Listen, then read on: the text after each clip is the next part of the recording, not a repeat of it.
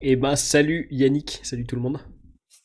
Ça va? Salut, salut, comment vas-tu? Ça va top, mec. Euh, c'est quoi? Attends, je, je le fais maintenant tant que j'y pense, mais ceux qui écoutent sur les plateformes d'écoute, si vous avez moyen de me laisser une petite note sur le podcast et un commentaire, ça peut aider à le référencer. Donc euh, voilà, si vous kiffez, si vous savez que vous kiffez, let's go. Si vous connaissez pas le podcast et que vous le découvrez, écoutez peut-être au moins un épisode avant de, avant de faire ça. Mais voilà, si vous voulez m'aider, let's go.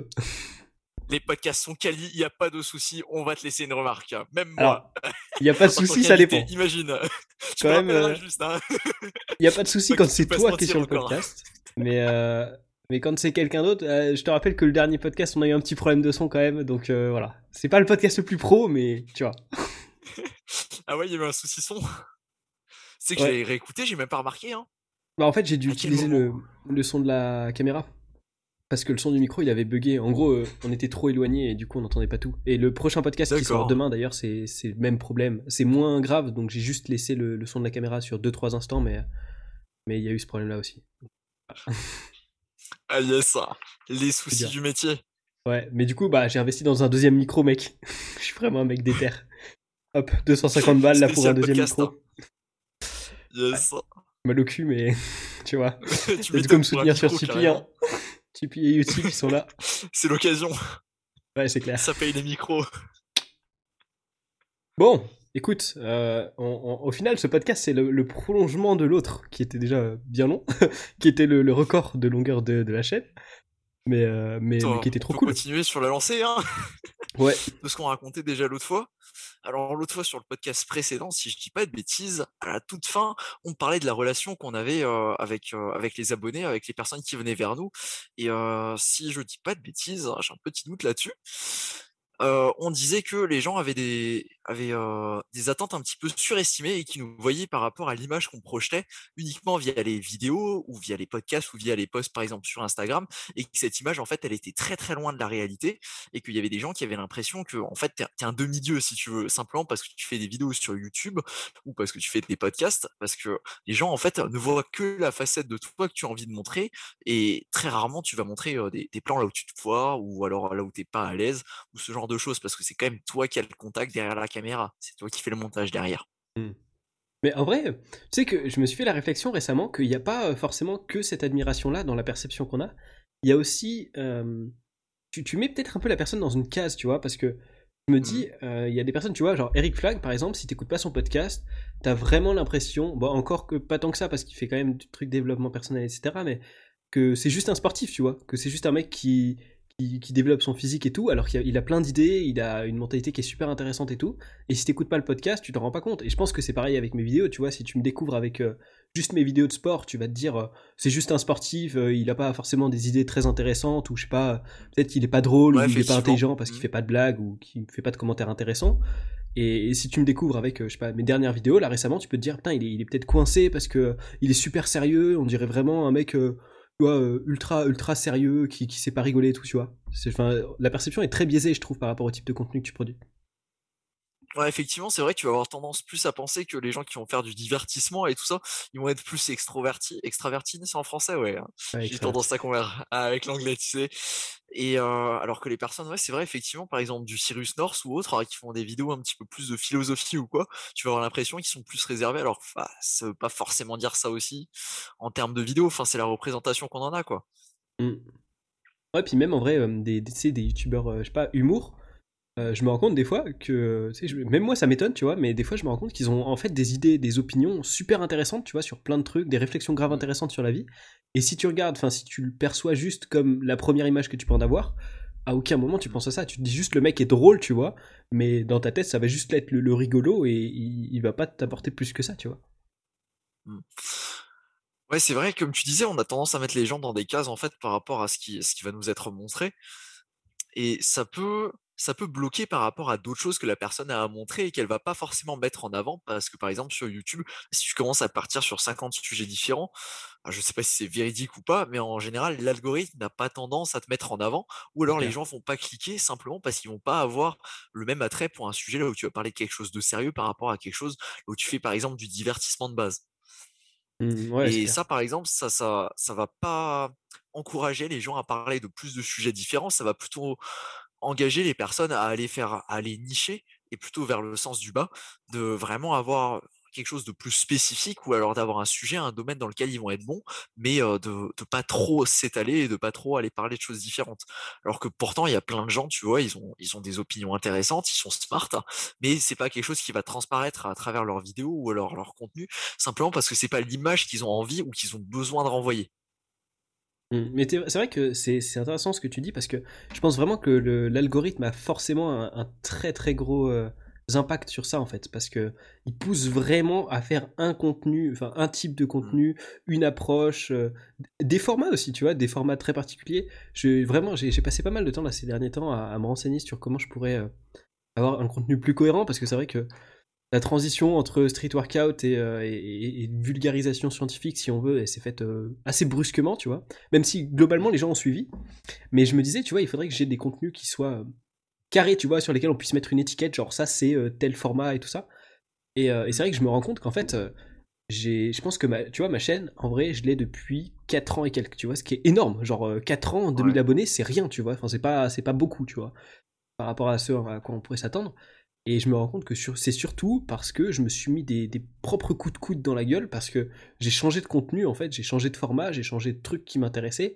Tu vois, à une époque, genre, j'ai regardé ça ce matin, là je, gagnais mais 100 abonnés par jour parce que j'avais fait une vidéo qui avait percé, elle était en train de se faire exploser dans l'algorithme, tu vois, elle, gagnait des, dizaines de milliers de vues par jour et moi je gagnais des centaines d'abonnés par jour. Et j'étais en mode waouh! et, euh, j'ai régressé après parce qu'en fait c'était une vidéo Overwatch et c'est la période, en gros la période où elle a percé, c'est la période où je commençais à découvrir Fortnite. J'en avais pas encore fait beaucoup de vidéos dessus et, euh, et j'ai fait des vidéos dessus après. Et la vidéo, pouf, elle s'est arrêtée. Alors aussi, elle s'est fait ban euh, par YouTube ça c'est ça c'est une autre ah, ça doit pas aider. un autre problème aussi. Mais, mais toutes mes vidéos se sont fait moins référencées, j'ai commencé à perdre des abonnés. Et en vrai, je suis sûr que si j'avais continué sur Overwatch, j'aurais peut-être 300 400 000 abonnés aujourd'hui, tu vois, parce que c'était c'était au tout début de YouTube, ça c'était euh, ma, chaîne n'avait pas encore un an que j'étais à 1000 abonnés, tu vois. Et là je suis à mm. j'ai doublé sur les 3 ans qui suivent, tu vois, parce que j'ai changé de contenu, après je suis passé à du Fortnite, après, j'ai fait multigaming, après, j'ai fait street workout. Là, je suis plus en vulgarisation scientifique parce que c'est propre à moi. En vrai, j'arrive pas à être très focus longtemps dans le même truc, tu vois. non, mais tu fais sur les, sur les interactations sur le moment et c'est intéressant ça, de suivre. Après, si tu suis la personne, tu vois, peu importe ce qu'elle va faire, bah, tu vas te rendre compte que c'est quand même intéressant parce que t'aimes bien la personne, t'aimes bien ce qu'elle fait et l'aura un petit peu qu'elle a particulière. Et moi, je trouve c'est pour ça que je suis beaucoup de gens, pas forcément par rapport à leur contenu, mais vraiment par rapport à ce que la personne elle a à apporter parce que la personne elle, a ses histoires, elle a sa façon de faire, elle a sa façon de penser, et ça, je trouve, c'est quand même important, et ça, on ne met pas assez en avant par rapport au type de contenu et tout ça. Après, comme tu disais, par rapport à l'algorithme, il y a, un, y a une énorme entre ce qu'on a, la perception de l'algorithme et la réalité. Enfin, c'est, je sais pas si tu avais déjà vu, c'est, c'est une explication un peu scientifique, mais en fait, ils ont, ils distribuaient aléatoirement à des pigeons des graines des graines et en mmh. fonction des actions qu'il faisait, mais il le faisait aléatoirement. Et à côté, tu avais un échantillon, c'était des pigeons auxquels on distribuait aux pigeons. Simplement, ils donnaient un, coup de bec et ils recevaient, une graine. C'était totalement normal. Et en fait, ils ont observé dans l'expérience-là que les pigeons qu'on récompensait au hasard, donc il n'y avait pas du tout de, raison pour lesquelles, pour lesquelles ils étaient récompensés, et ben ils commençaient à faire un petit peu n'importe quoi, à tester différentes choses, et ils étaient à fond sur la nouvelle chose qui pensaient que ça allait les récompenser alors qu'au final c'était totalement du hasard. Et YouTube ça ressemble un petit peu à ça en ce moment. Ouais, mais je crois que c'est Skinner qui a fait ça, il me semble. Je suis pas sûr, mais ça, Les pigeons de Skinner, ouais, mmh. effectivement. Mais ouais, en gros, utilisé pour la guerre, pour guider les missiles au départ. C'est ça, ouais. Mais il me semble que c'était plus, enfin que c'était plus successif parce que là t'avais l'air d'en parler en parallèle, mais je crois que c'était d'abord il mettait t'appuies sur un truc et puis euh, ça te donne des graines. Et sur euh, une autre expérience plus tard, ils ont essayé euh, de donner aléatoirement. Et des fois, tu te rendais compte qu'il y avait un pigeon, il venait de tourner avant d'avoir sa graine. Et du coup, hop, il arrêtait pas de tourner en attendant des graines parce qu'il se disait putain si je tourne, je vais avoir ma graine parce que c'est comme ça que ça s'est passé la première fois. Ou un autre, je sais pas, il est passé sur une patte, il a battu du aile, je sais pas, un truc random, tu vois. Et il fait ça à chaque fois parce qu'il se dit c'est ça. Comme ça. Et, c'est vrai que du coup, c'est ce qu'on voit effectivement sur YouTube. On, voit pas mal ça. tu copies un contenu parce que tu as eu l'impression qu'il a fonctionné, euh, t'as un format qui a bien fonctionné et hop, let's go, tu t'enchaînes que là-dessus. Et, euh, c'est vrai que c'est intéressant en vrai, parce qu'il y a quand même un énorme facteur chance en vrai et à hasard aussi. Mmh. Ça, c'est énormément de la psychologie aussi, que quand tu sens que c'est des, des, petites choses comme ça, et t'as l'impression que ça joue alors qu'au final bah, ça, ça joue pas du tout.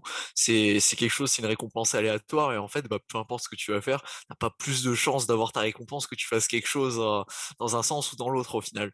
C'est juste toi qui dois continuer à avancer et à faire un petit peu abstraction de ça, de ce facteur chance quoi. Après, euh, en vrai, sur, YouTube, il y a quand même des consensus, tu vois, il y a des trucs qui s'observent, genre, euh, je sais que par exemple, les, les, vidéos pas monétisées en général, elles sont beaucoup moins mises en avant.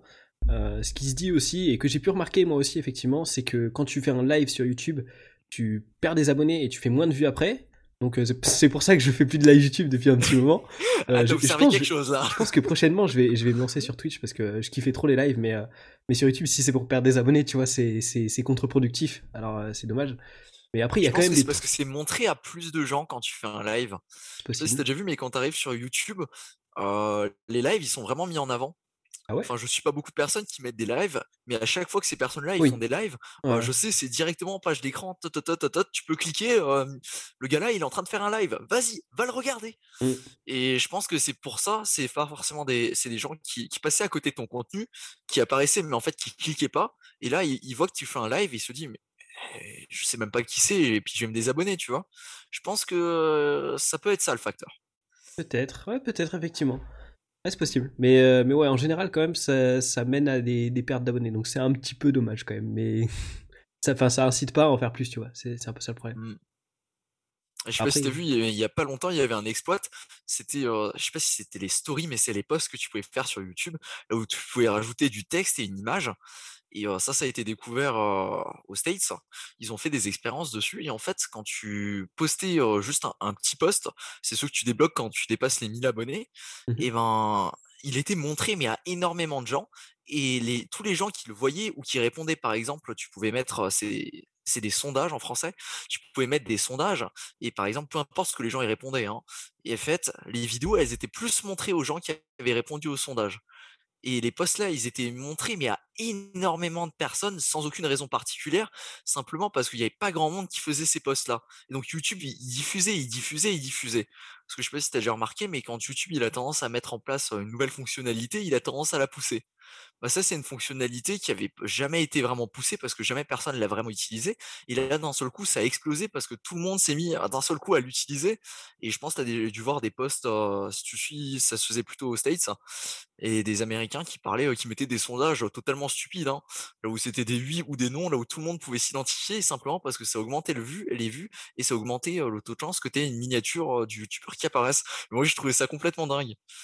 C'est abusé, j'en avais jamais entendu parler. C'est les, les posts dans l'onglet communauté ou c'est les espèces de stories là Ouais, c'est les posts communauté, voilà, exactement. Ah ouais, d'accord. Parce que moi, quand j'en poste, mec, quand j'en poste, il y a vraiment euh, genre 3 likes, tu vois. Je sais pas, je sais pas combien de gens les lisent, mais je sais qu'il y a 3 likes, ce mmh. qui est quand même relativement peu. Après, euh, forcément, t'apprécies moins le truc qu'une vidéo, c'est logique, parce qu'il y a moins de travail et c'est mmh. pas l'objectif non plus, c'est plus informatif.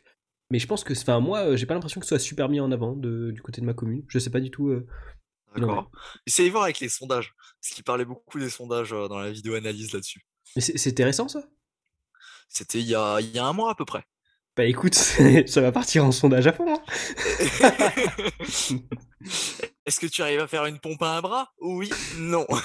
oh non, je, suis pas un mec qui quand même va, va, faire des trucs qui, qui des sondages qui m'intéressent pas, tu vois. Je vais poser des questions qui m'intéressent pour de vrai quand même. Ok, bah mec. C'est ce qui a été ressorti de l'analyse là. De quoi? Vas-y. Ouais, ouais, c'est ce qui était ressorti de l'analyse là, ouais. J'allais te demander du coup quel autre truc tu voulais aborder? Et oui, parce qu'on avait dit à la fin du dernier podcast que je m'étais fait une petite liste de sujets dont j'avais envie de parler avec toi. Et cette liste a été faite. Et il y a plusieurs points. Alors, le premier point, c'est comment tu gères ton rapport aux réseaux sociaux et la perception des gens par rapport à nous via les réseaux. Donc ça, c'est ce qu'on a abordé sans que je le dise au tout début de la vidéo. Alors ensuite, la deuxième question, alors celle-là, pour moi, c'est la plus importante, la plus intéressante. Hein. Comment tu gères les réseaux sociaux? On n'y a pas de temps répondu que ça? Je sais pas ce que tu entendais par cette question-là. Vas-y. En fait, moi, c'était la perception que les gens ont par rapport à toi aux réseaux sociaux, mais si tu veux développer Ah ok, non, je pensais, je pensais que c'était plus l'aspect, je sais pas, marketing, si tu Ton veux. temps, Genre, par exemple, ouais, aussi. Oui. ok. Bah écoute, si t'as quelque chose à raconter dessus, hein, si tu veux développer, il a pas de souci. Moi, je suis open. Hein. Moi, je, juste quand je, quand je fais une vidéo, je poste sur une story sur Insta. D'ailleurs, ceux qui me suivent pas sur Insta, je poste aussi quand il y a un podcast qui est sorti, donc ça peut être l'occasion. Euh, quand il y a un podcast ou une vidéo qui sort, je mets sur Insta une petite story, euh, voilà, nouvelle vidéo, euh, nouveau podcast. C'est tout. Des fois, j'annonce les vidéos en avance. Souvent, j'annonce les vidéos en avance vu que j'en fais moins maintenant. Mais euh, c'est tout. D'accord. Ouais. Après, il y a aussi, euh, bah, ouais, sur Insta, souvent, je fais les posts, je mets les petites miniatures et puis je dis cliquez, il y a le lien dans ma bio Instagram. Je suis pas sûr que ça fonctionne bien. À un moment, j'ai regardé les stats et les gens qui cliquaient sur Instagram, en fait, ils regardaient pas la vidéo, ils revenaient directement sur Instagram et donc ça me faisait baisser mes stats. Alors, à Ah, un moment, j'avais arrêté. Là, j'ai repris juste parce que c'est, pff, je trouve que c'est sympa, voilà. Après, c'est vrai, euh, ce qu'on peut enchaîner, ce qu'on peut rajouter là-dessus, c'est le temps que tu passes sur les réseaux, genre Instagram. Enfin, c'est quelque chose sur lequel tu as vite tendance à passer énormément de temps. Je sais pas toi, Mm. mais euh, moi j'ai tendance à me perdre sur Instagram, c'est ouf. que, alors, en vrai, je me perds pas tant que ça, mais c'est que je suis un putain de barjo. Genre, vraiment, le dire, tu vois, je, je pense que les gens vont me prendre pour un malade mental. Mais ça fait euh, depuis genre août que je. En gros, tu sais, t'as un, un truc sur ton téléphone qui s'appelle euh, Digital Wellbeing, je crois que c'est euh, santé, enfin Ouais. bien-être numérique, un truc comme ça, je crois en français. Mhm. Et c'est euh, un truc qui, en gros, recense combien de temps t'as passé sur quelle application et tout ça. Et j'ai découvert ça, genre en août, peut-être, un truc comme ça. Et c'est un historique de trois semaines. Et, du coup, toutes les trois semaines, je prends des screenshots de absolument tous les trucs que j'ai fait sur euh, les trois, derniers, les trois dernières semaines.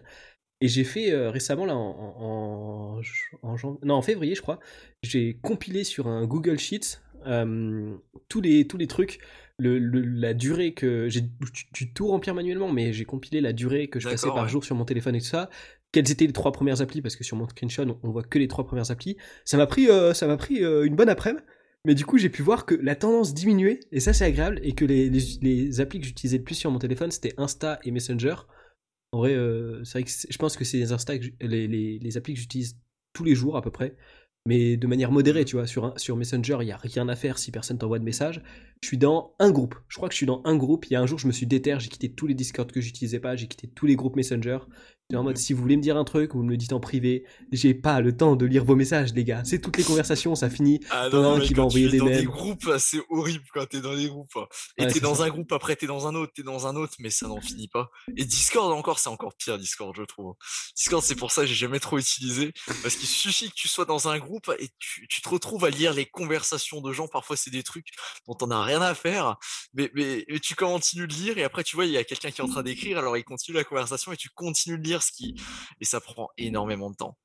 Après, sur YouTube aussi, euh, bon, après, sur YouTube, j'ai aucune idée du temps que je passe dessus à regarder des vidéos, parce que je mets très souvent les vidéos, euh, c'est des musiques avec euh, les vidéos musique ambiance, et donc je laisse tourner ça en boucle, et au final, quand je regarde mon temps, il y a écrit euh, 5, 6, 8 heures par jour, alors qu'en réalité, c'est juste du temps que j'ai en, en fond, là où il y a juste de la musique qui passe, quoi. Donc, Mais ça, c'est vrai que ce serait intéressant d'avoir la stat derrière. Ah, moi, j'ai les stats là de, depuis août, mec. J'ai tout. Tout est compilé. J'ai un dossier screenshot. J'en ai 200, mec. Enfin, pas 200, mais 150, tu vois. On est bien. hein. On est bien. Ah non, mais c'est excellent, après, tu peux savoir sur quoi tu passes ton temps et tout, non, c'est vrai que c'est grave cool.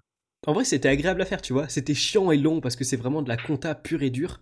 Mais, euh, mais c'était, c'était, c'était agréable, tu vois. T'as un sentiment de. Ah, j'ai l'impression de contrôler ma vie, tu vois. Pas tant que ça, mais un peu. En termes de temps, ouais. Ouais, ouais. Ah non, c'est vrai que c'est pas mal après. Après, tu peux savoir là où tu mets ton temps et tout. En fonction des En vrai, c'est applications, ouais, c'est vrai que c'est intéressant. Mm. Après, tu vois, genre YouTube, j'utilise jamais sur mon téléphone, en vrai. Parce que, euh, parce que mon téléphone, je- je- là, par exemple, tu vois, j'ai jamais le Wi-Fi d'allumé parce que euh, les ondes et tout ça, en fait, surtout, j'en ai pas besoin parce que sur mon téléphone, j'ai un forfait euh, 30 gigas, donc ça me suffit largement. Du coup, bah, je me dis, vu que je vais utiliser mon forfait si je suis sur YouTube, bah, je suis sur le PC. En plus, t'as un meilleur son parce que t'as le Ouais. casque, t'as une meilleure image aussi, et puis, en vrai, je suis. No joke, je suis quasiment toute la journée euh, devant mon PC, surtout en confinement, et ces temps-ci. Donc, euh, Mm. donc j'ai pas besoin de- d'utiliser sur téléphone. Et je crois pas qu'il y ait d'historique de combien de temps t'as passé euh, sur PC, sur YouTube. Donc euh, je peux pas voir. Mais Alors, il, globalement. il est synchronisé celui sur le PC, celui sur le Ah, téléphone en fait. Ouais. D'accord, ok, Donc ok. le temps que tu vois sur, sur le téléphone, c'est le temps que tu vois sur l'ordinateur. D'ailleurs, je sais même pas comment l'afficher sur l'ordinateur pour te dire. Je, je sais pas si c'est possible. Mec, tu sais quoi? Je vais regarder combien de temps j'ai passé sur YouTube cette semaine, tu vois. C'est intéressant parce que je, je regarde jamais ces stats. Je crois que j'avais vu une ou deux Ah, fois. sur, euh, pour ceux qui nous regardent, c'est très simple. Tu vas juste sur l'application YouTube. Time Watched, c'est ça? Ouais, c'est ça. Euh, en haut à droite, tu as ton compte et tu as durée de visionnage. Ouais, durée de visionnage. Et eh bah ben, écoute, je suis à 23h58 sur les 7 derniers jours. Ah yes, tu me rassures. C'est beaucoup c'est pas Je faisais ça avec mes potes, j'avais des temps de ouf. Hein. Et moi aussi, je dois avoir quelque chose comme ça. Là, j'ai 24 heures et, 14 minutes sur les 7 derniers jours. Franchement, ouais, on est synchro. Hein. On est à 20 minutes près. Euh, on est pareil. Mais là, tu regardes par exemple, euh, j'ai mercredi, mercredi, j'ai 8h30 sur, euh, sur YouTube. C'est juste que j'ai des vidéos, en fait, c'est des musiques qui tournent en fond, donc je sais pas vraiment combien de temps je passe au final à regarder les vidéos. C'est un peu triste, mais un jour j'aurai la réponse. Hein. mais aussi, il faut les télécharger, mec. C'est variable. Faut télécharger les musiques un jour. Aussi. c'est les gros mix de 2-3 heures, tu sais, je passe en boucle ah comme ça, et puis j'apprécie beaucoup. Mais c'est vrai que j'aime bien utiliser ça après en termes de concentration, tu vois, tu as toujours les mêmes musiques qui reviennent un petit peu et mmh. c'est vraiment pas mal. J'aime bien j'aime bien concentrer avec ça en fond quoi. C'est vrai que c'est pas mal. Hein. Ok, Donc, bon, mais mec, on va pouvoir passer à la sur le prochain sujet. Ah oui, celui que j'ai essayé de hyper tout à l'heure, mais tu m'as coupé. On est revenu. c'est pas grave, c'est un plaisir. Alors, la vie, est-ce qu'on a un impact dessus? Est-ce que tout est est-ce que tout est prédéterminé? Et est-ce qu'on est obligé de subir les choses? Si oui, pourquoi? Et parce qu'en fait, toutes les actions qu'on peut avoir, elles vont avoir des conséquences. Et si on avait assez, euh, si, on, était assez smart, en fait, on pourrait prédire à peu près tout ce qui va se passer dans le futur. Mais si on peut tout prédire, est-ce que, est-ce que en fait, il n'y a pas tout qui est déjà joué d'avance? Alors, wow, la question n'a rien à voir C'est la question qui tue. Ça m'a, ça m'a brain que sans transition, tu vois, la question n'a rien à voir du tout. Non, du tout avec ce qu'on a parlé avant. Euh... Écoute, moi je pense pas. Bon, déjà, je pense pas qu'on soit capable de déterminer euh, ce qui peut se passer par la suite. Enfin, pas avec certitude, tu vois, c'est impossible, je trouve. Parce que en vrai, tous les ans, tu vois, genre euh, même l'année dernière, là, quand il y a eu le Covid, euh, les gens étaient là en mode Ah oui, mais c'était annoncé et tout, il y avait plein de gens qui en ont parlé. Mais je pense qu'en vrai, tu regardes, tu vois, j'ai entendu parler de ça. En gros, il y avait plein de gens, genre même mes darons, ils me disaient Oh, il y avait tel truc, telle personne qui disait Oui, prochainement, il va y avoir une épidémie ou je sais pas quoi, tu vois. Et je me dis, en vrai, je pense que le problème, c'est que tu peux faire des prédictions en permanence et que bah, il y a forcément des prédictions, vu que tout le monde en fait tout le temps et sur absolument tout, t'en as forcément qui, qui, se vérifient au final. Mm. Et du coup, ces personnes-là, au final, tu leur accordes du crédit alors que c'est full luck, tu vois, ou c'est. Enfin, si la, prédiction elle s'était pas passée, on aurait juste dit bon bah il avait voulu faire son intéressant et là elle se passe et du coup tu lui accordes du crédit alors que si ça se trouve il n'en savait rien, c'était full pif, tu vois. Et je pense mm. que c'est vraiment compliqué de de déterminer avec certitude ce qui va se passer, même en fait même juste la conséquence de ton acte, tu vois, genre j'ai des vidéos par exemple, je les faisais en me disant elles vont percer de ouf. Et bah pas du tout, tu vois. Si même toi, tu es incapable de, connaître la conséquence de, des actions qui sont uniquement propres à toi, alors la conséquence, ça dépend pas que de toi, si c'est les vues euh, sur YouTube, mais si tu es incapable de déterminer la, conséquence de tes propres actions, je pense que c'est impossible de déterminer absolument tout, tu vois. Hmm. D'accord. Ouais, je vois ton point de vue. En effet, que tu puisses penser ça, ouais. Bah, moi, je suis, je suis entre les deux, si tu veux. Moi, je vais pas dire que qu'on peut rien prédire, parce qu'en fait, en, en science, tu peux tout prédire ah quasiment. Tu as les modèles mathématiques et ils peuvent s'adapter à plein de choses, et donc tu peux prédire au final pas mal de choses. Mais au final, il se passe quand même certains événements que tu pouvais pas anticiper et qui ont tellement qui ont un background qui était vraiment improbable et donc que tu pouvais vraiment pas savoir que ça allait arriver et que tu n'aurais pas pu prédire mathématiquement mais d'un autre côté, je me dis, en fait, ça ressemble un petit peu à un, jeu vidéo, si tu veux. C'est l'analyse que j'avais déjà fait la dernière fois, un petit peu dans le podcast, et que comme quoi, on serait dans un jeu vidéo. Et dans ce jeu vidéo, en fait, c'est comme dans les jeux vidéo classiques. Tu as le monde, il est un peu imposé à toi. Tu as un certain nombre de classes, tu as un certain nombre de sorts, machin, mais c'est quand même à toi de choisir en fait qu'est-ce que tu vas faire dans ce jeu? Qu'est-ce que toi, avec ta vie, tu vas faire? Donc c'est toi qui prends quand même les décisions par rapport à ça, mais le background, c'est-à-dire tout ce qui est autour, c'est quelque chose qui t'est imposé. Mais je pense que pour reprendre ton histoire de, de, science et de modèles sociaux et tout ça, je pense qu'en fait tu peux estimer comment la situation va évoluer, mais pas... Comment dire Par exemple, tu prends un groupe de plein de personnes random, tu vois, tu sais que si tu leur fais vivre des expériences, il y aura un meneur, un, timide et tout ça, tu vois.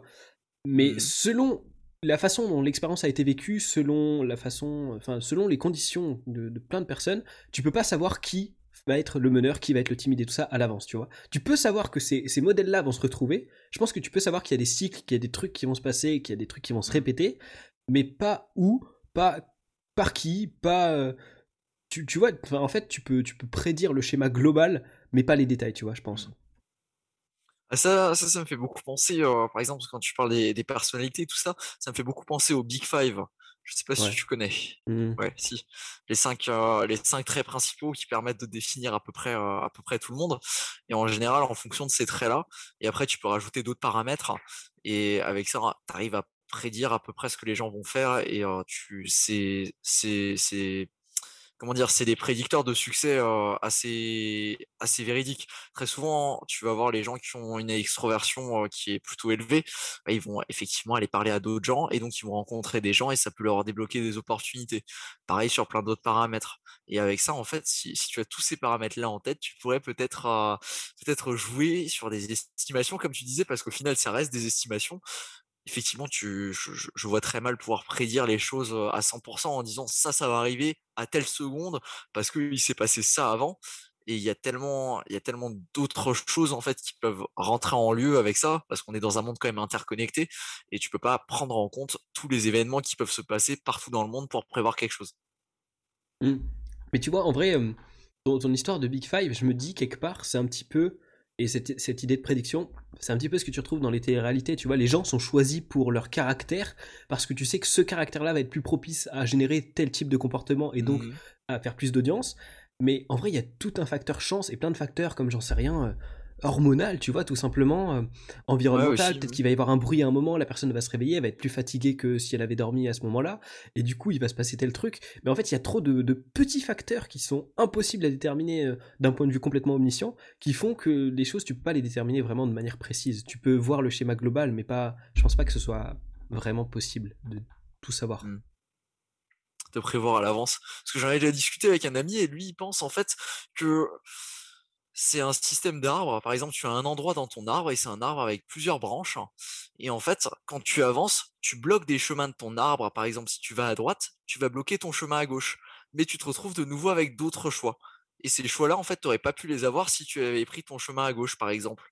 Et que tout est un système d'arbres et qu'en fait, au fur et à mesure de ta progression, tu vas suivre un certain chemin sur ton arbre et tu vas arriver à ta finalité. Et qu'en fait, chaque branche, c'est un système de choix que tu peux avoir fait. Bah, en vrai, oui, je me dis que sur l'idée générale, je suis d'accord, mais tu vois, il, enfin, encore une fois, il reste un facteur chance de ouf. Euh, comment dire? Euh, Bah, par exemple, tu vois, je sais pas si l'exemple est pertinent, mais mon, mon frangin, il a gagné sur, sur un ticket, euh, tu sais, les, les- les jeux, là, les, les fameuses loteries dans les, dans les magasins commerciaux, enfin, les magasins commerciaux, wow, je sais pas pareil, dans les supermarchés, là, des fois, ils font des petits jeux concours et tout ça. Mhm. Et, euh, et, et mon petit frère, il a gagné la PS4 sur un ticket qu'il a trouvé par terre, tu vois. Alors que, Ah, le- tu vois, il aurait très bien pu venir. Quelque part, tu vas me dire, oui, mais la possibilité, elle existait parce qu'il est venu dans le supermarché. Mais il aurait pu venir dans le supermarché, euh, ne pas, ne pas acheter, ach- ah, acheter assez pour que, pour qu'il reçoive un ticket, et du coup, euh, ne pas passer à côté de ce truc-là et, et jamais pouvoir gagner ce truc-là, tu vois. Parce que à aucun moment, tu vois, quand tu, tu vas au supermarché, tu pars du principe que la possibilité existe, que par, parce que tu as fait ce choix et que tu es parti dans cette branche-là, que tu gagnes au- au- à la loterie, tu vois. Parce que la loterie, Ouais, le billet, il est tombé qu'on peut pas sur ton prévoir. Ouais, voilà, c'est ça. Parce que si ça se trouve, ton opportunité de la branche à gauche, elle va, elle va spawn sur, ton, sur ta branche à droite alors que tu t'y attendais pas du tout, tu vois. Et en fait, les- je suis d'accord avec ton, avec ton pote si tu pars du principe que les branches, que l'arbre au final il est vivant et que tes branches elles peuvent spawn de manière complètement aléatoire sur ton chemin. Parce que sur On l'idée générale, tu capable vois, de- d'établir les conséquences, tu vois, de nos décisions. On Mm. peut anticiper si tu fais ça, tu vas avoir ce résultat-là, mais au final, on n'en sait rien. Il peut toujours se passer plein d'autres choses. Je sais pas, tu, tu dis, euh, tu, tu veux t'entraîner d'une certaine façon. On va prendre l'exemple du street workout. Et au final, je, je sais pas, mais il t'arrive une merde et puis tu te casses quelque chose, par exemple. Tu Mmh. vois, tu vas être bloqué.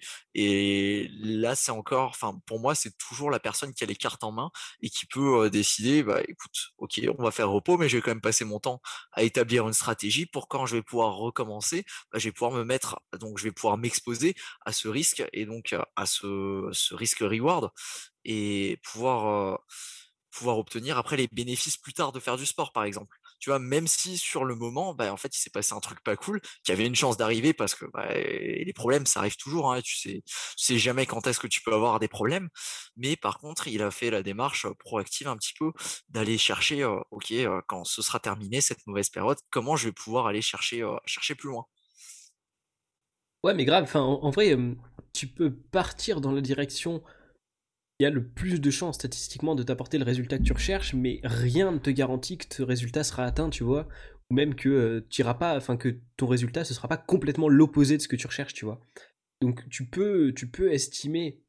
En fait, le, maximum que tu peux faire, c'est de partir dans la direction qui va le plus dans le sens où tu veux aller, tu vois. Mais ça garantit pas que tu iras dans ce sens-là. Peut-être que tu vas changer de chemin, peut-être que ton chemin au final, ben c'était pas la, la, la, bonne direction, ou alors tu le prends de la mauvaise façon qui fait que tu vas limite faire des pas en arrière, tu vois. Il y a trop. Enfin, je sais pas. Moi, je. Ah, bien sûr, enfin j'imagine il y a plein, il y a plein d'arbres parallèles là où le Yannick, il aurait jamais fait euh, de vidéo Yannick Training, tu sais, il aurait jamais lancé sa chaîne YouTube. Hein. Mmh. Il doit y avoir plein, plein d'autres chemins. Si j'avais pas foiré une année à l'école d'ingénieur, je serais peut-être pas en train de faire des vidéos aujourd'hui, tu vois. Bon, ça, ce sera une histoire pour, euh, pour un autre jour. Hein. Mec, tant qu'on en parle, euh, je me demandais comment tu trouves le temps pour faire absolument toutes ces vidéos là Parce que tu m'avais dit que tu les faisais euh, en, par paquet. Et mec, même. Euh, enfin, je sais pas, en fait, tes vidéos, elles, sont, elles ont un montage qui, est, qui demande quand même tellement de travail, enfin, de mon point de vue en tout cas à moi, que, que je me dis, mais mec, je, je comprends pas comment tu trouves le temps de faire ça. Je. Je fais pas grand chose d'autre en vrai, c'est tout. Bon, ça explique. Je, fais, fais vraiment pas grand chose d'autre, tu vois, je vois mes copains de temps en temps. Là, après, on a beaucoup de temps euh, libre en télétravail et tout ça. Donc, à l'école, de temps en temps, je travaille euh, sur les vidéos quand j'ai un peu le temps, quand on est bon sur des projets ou quand on a des cours que j'ai déjà captés. Parfois même quand c'est des cours que j'ai pas captés. et bon, ça, c'est un autre problème. et non, en vrai, c'est surtout que je fais pas grand chose d'autre. Après, c'est quelque chose que j'adore tellement faire que je peux passer des heures à faire mon montage vidéo et c'est vraiment pas quelque chose qui va m'embêter. Alors que il y a certains, ça, il y a d'autres activités. Tu vois, par exemple, réviser mes cours, c'est des, des trucs, tu vois, c'est quasiment impossible pour moi. Tu me mets devant mon ordinateur, je dois réviser un cours. Il, se passera quelque chose qui va faire que je vais faire ça 5 minutes et après ça va m'ennuyer et je vais passer, je vais peut-être même repasser à faire une vidéo, tu vois, parce que je trouve c'est plus intéressant sur le moment de faire une vidéo où je reçois un message ou alors je, je sais pas, j'ai une pensée, tu vois, qui me vient juste en tête, totalement random, ou alors j'ai envie d'aller me prendre un verre d'eau, après je vais faire une traction à la barre, après je fais des frontes, ça, ça peut partir très loin, très très vite. Ouais, mais je et sais pas en fait. Euh, c'est juste une question d'investissement de temps en vrai. Mais ça me prend, ouais, entre. Bah, là, les dernières, là maintenant, je suis sur un format un petit peu plus long qui sortira dans, dans deux mois à peu près. euh...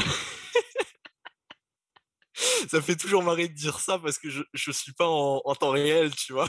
Ouais, ouais. L'autre jour, j'avais rencontré un gars, il m'a demandé est-ce que je pourrais être dans la vidéo? Je lui ai dit bah ouais, écoute, euh, il m'a dit ça sort quand? Je lui ai dit euh, dans deux trois mois. Ah Il était choqué, tu vois.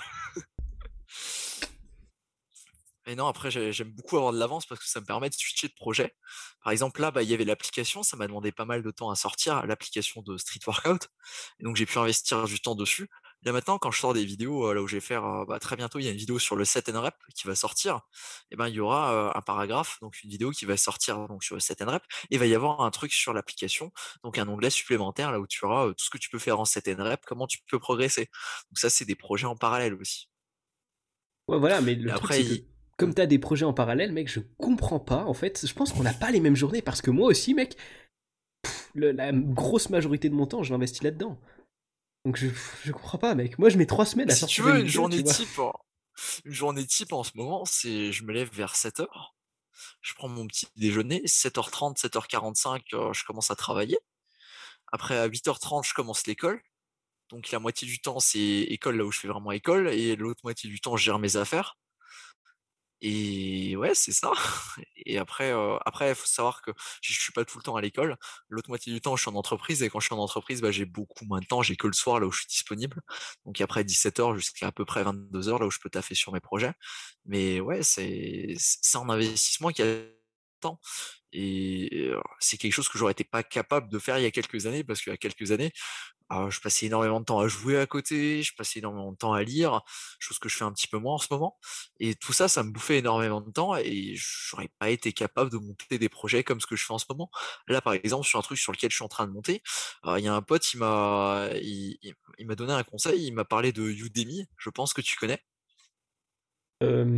Pas sûr. Non. Udemy, non, non, du tout. C'est pas grave. C'est un site web sur lequel tu peux, tu peux mettre en ligne des formations et tu peux faire payer tes formations euh, sur peu importe le sujet que tu veux. Et il y a du marketing derrière et c'est toi qui fais un petit peu ta promo. Et le site web, en fait, il s'occupe euh, de mettre en relation bah, les gens qui veulent avoir la compétence que tu veux donner et, euh, et toi qui as fait ta formation. Et j'ai regardé et en fait, je me suis rendu compte, bah, mon pote, il m'avait parlé de faire de la nutrition sportive dessus parce qu'il n'y avait pas de, il y avait pas ce type de contenu dessus. Et moi, je suis parti sur faire une vidéo sur comment utiliser le logiciel de montage que j'utilise là maintenant dessus. Et ça, c'est un projet que je gère en parallèle, là, des vidéos. Mais enfin, quand je dis je gère en parallèle, si je vais faire le projet là, je pense j'en ai pour environ une semaine à faire le montage et tout ça, à gérer toutes ces affaires. Et après, je vais re-switcher sur une vidéo mais je fais les choses, je fais les choses par séquence. Au final, j'ai jamais cinq projets qui, qui se cumulent. J'ai toujours quelque chose que je lance, que je sais qui va pas me prendre tellement, tellement de temps. Si jamais des projets qui prennent plus d'un mois, et je boucle ça, et après je repasse sur autre chose. Mais tu dors combien de temps par nuit? 8 heures, 7-8 heures. Ah bah j'ai que une heure et demie, deux heures de plus de nuit que toi, mais bah, ça reste beaucoup quand même. Donc ça te fait plus de temps. C'est de là que ça vient. Non mais en vrai je me dis tu dois être beaucoup plus efficace que moi parce que Genre, mec, quand tu regardes, là, euh, j'ai mis trois semaines là, à sortir ma dernière vidéo qui a rien d'exceptionnel en termes de montage, faut le reconnaître. J'ai même pas mis de musique en fait. Je, j'étais pas inspiré. Tu passes combien de temps à faire, euh, à faire le montage? Euh, Mec, je saurais pas te dire, mais tu vois, en vrai. Bon, le problème aussi, c'est que là, récemment, j'ai eu plein, plein, plein de deadlines de dossiers à rendre en cours, donc j'ai eu beaucoup moins de temps. Mais je me dis, j'ai quand même passé la majorité de mon temps là-dessus, enfin, de mon temps libre. Bah, d'habitude, tu vois, je dois être à, je sais pas je donne des trucs un peu arbitraires, mais je pense que c'est pas loin de 40-50 heures euh, par semaine par rapport à YouTube, podcast audio, etc. Mmh. Et euh, peut-être 10 heures en cours parce que je fais vraiment le minimum de chez minimum en cours. Et là, ça se transformait en 30 heures en cours par semaine, tu vois, parce que j'avais mmh. beaucoup, beaucoup de boulot à la maison. Euh, et, et, au final, ben, ça a beaucoup empiété sur, sur le temps de vidéo, ce qui fait que j'ai mis 3 semaines à sortir une vidéo qui est... Moi, enfin moi, tu vois, je la regarde, je me dis, je comprends pas que j'ai mis plus d'une semaine à sortir ça, tu vois. Mais je pense que je suis juste mmh. beaucoup moins efficace que toi en fait sur. Euh, sur mais après, si, si tu te distrais, moi j'avais ça pendant longtemps. C'était, euh, je, me laissais distraire, mais de ouf, tu vois. Donc j'ai l'ordinateur, j'ai mon logiciel de montage qui est ouvert, et euh, je vais sur Twitter. Je, ah non, Twitter, je, je passe à faire d'autres trucs, tu vois et ça me prenait énormément de temps et au final la vidéo elle avançait pas. Ou alors j'avais la Switch qui était juste à côté alors je jouais un petit peu à mon Mario tu sais j'avançais un petit peu dans mes niveaux et après je revenais sur l'ordinateur et ah ça fait une demi-heure j'ai pas avancé. Et ça c'est vrai qu'à un moment je le faisais beaucoup et ça me faisait perdre pas mal de temps. Mais, je après là sur les vidéos que je fais c'est 15-20 heures là par vidéo environ. Mmh. ouais ça m'étonne pas hein. ça m'étonne pas du tout. Mais ouais Ouais, moi, en fait, c'est que même j'aurais dit plus que ça, parce que le montage, moi, pour faire le montage d'une de tes vidéos, je mettrais beaucoup plus de temps que ça, mec. Enfin, je sais pas, en fait, je sais pas trop, parce que ma vidéo Changer le monde, tu vois, qui était, je crois que le montage le plus hardcore que j'ai fait, pour, euh, je sais plus combien il a duré, peut-être 3 minutes de vidéo, c'était genre 40 heures que j'avais pris. Donc je sais pas trop, en fait, parce que tes vidéos, elles sont plus longues, mais en même temps, le montage, il est... En fait, je pense qu'il me prendrait moins de temps que ma vidéo Changer le monde, mais je suis même pas sûr au final. Il est plus léger, si, il est plus léger quand même. Ouais, il est un peu plus léger. Euh, mais, Après, ça dépend de comment tu les montes. Après, je m'arrange surtout pour avoir le début qui est ultra dynamique. Et après, en général, ça se calme vers la fin de la vidéo, là où j'ai un petit peu moins d'idées. Mais euh, le début, je m'arrange toujours pour avoir une intro qui soit vraiment, vraiment dynamique et qui prenne au trip pour que tu aies l'envie de regarder la vidéo. Quoi. Ouais, non, après, ouais, le, montage se calme quand même. Mmh. En vrai, non, j'arrive à être focus, hein, je suis pas trop distrait. Et tu vois, par exemple, euh, dans les trucs qui m'ont pris du temps là dernièrement, on devait faire un court métrage en anglais. Et je suis un mec qui est tellement déter que c'était un court métrage, il devait pas faire plus de 2 minutes 30, mec. Mm. Et tu vois, c'est un court métrage, hein, il n'y a pas besoin de faire d'animation ou quoi que ce soit. J'ai passé 6 heures au tournage. Je te parle pas de la partie écriture et tout ça. 6 heures au Ah tournage ouais. parce que on, on- mais parce qu'en fait j'étais pas tout seul tu vois il y avait d'autres gens et, Ah et en fait le problème c'est surtout du que monde, ouais, effectivement. c'est ça et le problème c'est surtout qu'il y avait une des personnes qui a du mal de ouf avec l'anglais et le plus dur c'était même pas euh, de- de- d'être à l'aise devant la caméra ou quoi que ce soit mais c'était d'apprendre les phrases. Et on apprenait une phrase par une phrase tu vois. Et c'était limite Mm. un quart d'heure pour apprendre la phrase quoi. Et, euh, et du coup on perdait du temps de ouf là-dessus. Et après j'ai passé 12 heures au montage mec. 12 heures pour juste assembler les clips tu vois. Parce Mais que j'ai fait du traitement d'image, du traitement son, du, du, du de- j'ai essayé, bah j'avais 6 heures de rush aussi, hein, et puis euh, et puis euh, j'ai essayé Ouais, d'avoir après, vraiment à les- traiter, c'est difficile. Hein. C'est ça, puis Ah, essayé comme d'avoir les, dis. les timings parfaits parce qu'il y avait des moments où tu avais l'impression que c'était un peu il y avait un peu un blanc ou euh, c'était un peu rapide et tout ça. Essayé de faire le truc ultra clean et tu vois 18 heures en, deux- en deux jours en plus sur 2 minutes 30 de, de court métrage, tu vois. Donc je suis focus, je suis focus vraiment pendant les 18 heures, j'ai rien fait d'autre, j'étais à fond, j'étais lessivé à la fin de la journée. Mais 18 heures en deux jours, tu vois, c'est le rythme que je peux faire par, sur YouTube sans problème. Et pourtant, Mais je pense c'est overkill. Par exemple, de mettre 18 heures, tu vois, dans une vidéo qui fait 2 minutes 30 juste pour l'école. Je pense que tu peux avoir le même résultat en mettant beaucoup moins. Alors pas le même résultat, un résultat pas le très même très très résultat. similaire, mais ouais, ouais. Ouais, mais en termes de notes, par exemple, je sais pas si c'était une note que tu visais ou quelque chose, mais je pense que très clairement, tu peux avoir une note euh, qui, est, qui est équivalente ou juste un cran en dessous. Je sais pas comment ça marche chez toi le système de notes, mais euh, tu peux avoir une note euh, équivalente, à mon avis, pour, pour une dizaine, même moins d'heures de travail dessus. Mm. Je Bah, pense. c'est hein, sûr. euh, Le traitement image et le traitement Après, audio. c'est euh, des aurait trucs, tu vois, je, suis sûr, en plus, si tu montres à quelqu'un qui s'y connaît pas, le traitement d'image, le traitement audio, la personne, elle le remarque même pas. mm, ouais, mais c'est sûr, c'est sûr, mec. Mais euh, Enfin, c'est des détails, hein, tu vois. Après, je pense que c'est toujours intéressant d'adapter ce que tu fais à la personne à laquelle tu vas montrer. ah, c'est pas bête. Après, quand tu le fais par euh, simplement parce que tu veux faire un truc cool, tu vois, ça rentre pas en compte. Mais quand tu fais un truc comme ça pour l'école ou quoi, par exemple, c'est vrai que euh, ça peut jouer. Parce que j'avais déjà dû faire des trailers pour l'école, euh, des trucs bien sympathiques et ça m'avait bien fait marrer. Mais après, ça prend ultra longtemps. Enfin, j'avais à un moment pour animer 5 secondes d'une vidéo, j'avais mis 2 heures. C'est- juste pas, c'est juste pas possible après de faire toute la vidéo comme ça. Ouais, je m'étais juste ça trop déter. dépend à quel niveau tu vas aller dessus. Hein. Ça dépend à quel niveau tu veux, tu veux peaufiner. Parce que si tu, continues, si tu commences comme ça, tu peux aller dans des détails, mais, mais monstrueux. Hein. Ouais, euh, non, clairement. Mais quand tu sais que. J'ai peut-être une connerie, mais je crois que les films d'animation, en général, quand ils sont faits par euh, les gros studios, c'est genre euh, une semaine, t'as 5 secondes, tu vois. Et euh, il me semble que c'est un truc comme ça. Je dis peut-être une bêtise, mais je crois que c'était de ce- cet ordre de grandeur. Ou peut-être une journée. Ça me paraît secondes. vraiment faible, mais euh, ouais, je, je sais que ça prend énormément de temps à faire. hein. Et, et tu te dis, mais waouh Waouh Et je sais qu'en en tournage, je crois, c'est. euh, c'est moi, j'avais fait le, le double, mais je crois que c'est en gros, du coup, moi j'avais fait 6 heures pour euh, 2 minutes 30. Je crois que c'était genre en une journée, t'as 2 minutes 30, mais c'est genre pour 10 heures de tournage, tu vois. Et, euh, et du coup, tu te rends compte que vraiment, les trucs, c'est carré, ça prend bien du temps et tout. Mais tu t'en rends pas du tout compte en vrai quand tu le regardes, tu vois. Enfin, ça dépend des films. Ouais, aussi, quand mais- tu regardes après le montage, tu réalises que c'est- c'est quand même. euh, Enfin, moi j'aime beaucoup regarder les, les animations et tout ça, parce que tu te rends compte que, enfin, le niveau de détail qu'il y a dans certaines animations, c'est c'est énorme. Quand tu dis qu'il y a quelqu'un qui a dessiné tout ça, que dans dans dans une seconde, enfin, t'as 30 images à chaque fois, que le mec s'est amusé à faire tous les dessins, tous les détails. Moi, je trouve ça exceptionnel.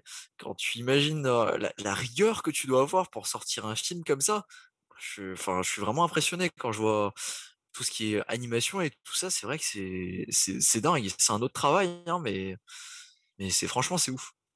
Après, Ouais. quand tu gères la partie sonore en plus en parallèle, quand tu gères Mm. les musiques, parce qu'ils font des musiques sur mesure pour ce genre de film, c'est vraiment impressionnant comment t'as tout qui est coordonné. C'est, c'est un taf complet. Hein.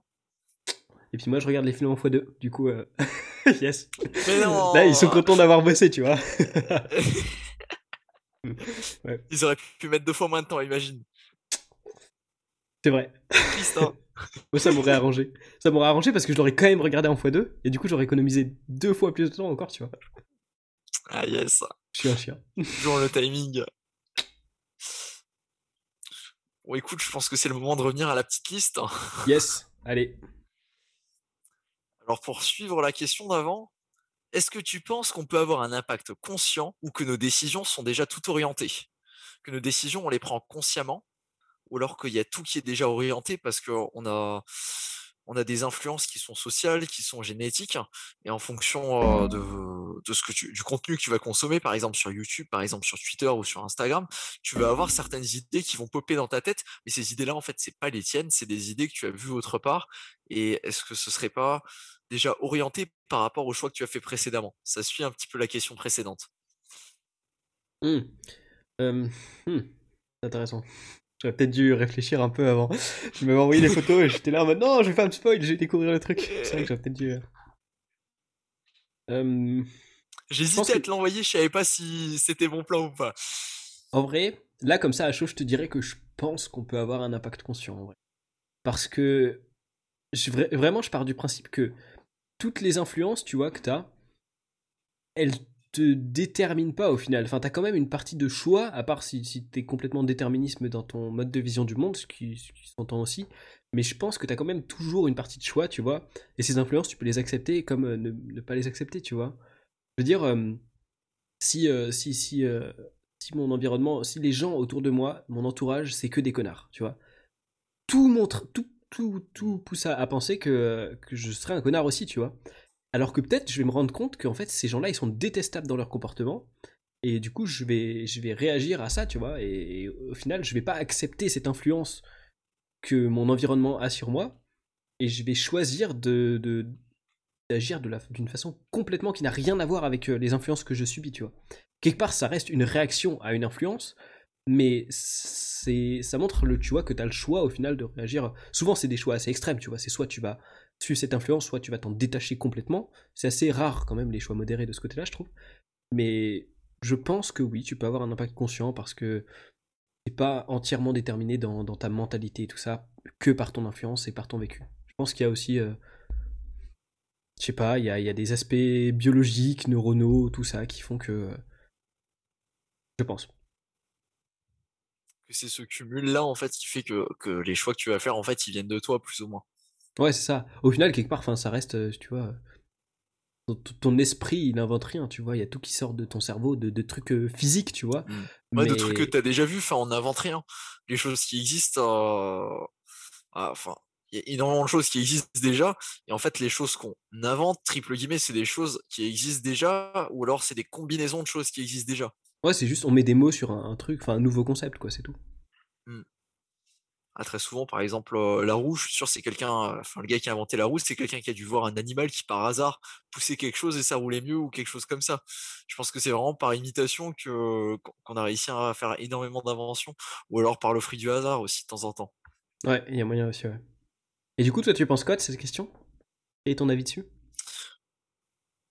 Alors, mon avis sur cette question, je pense que nos choix sont énormément mais j'ai envie de penser que, enfin, je, pense vraiment que nos décisions, elles sont toutes orientées, que par rapport à tout ce qu'on a déjà vécu, on va avoir un certain type de réaction et que c'est déjà que ça va dépendre de plein de facteurs qui sont déjà pris en compte. Et j'aime penser que on peut avoir un impact conscient dessus. C'est-à-dire que là maintenant, je peux décider de faire de faire fi de tout ce qui m'est déjà arrivé et de me dire, écoute, je, tout ce qui m'est, tout ce qui est déjà passé, en fait, ça joue pas et j'ai envie de prendre ma décision par rapport à, par rapport à d'autres contextes, par rapport à d'autres personnes. Et j'aime penser que c'est possible, mais en réalité, je suis presque convaincu que toutes nos décisions sont orientées et que ces orientations, bah, elles sont elles-mêmes orientées de, choses qu'on a déjà fait précédemment.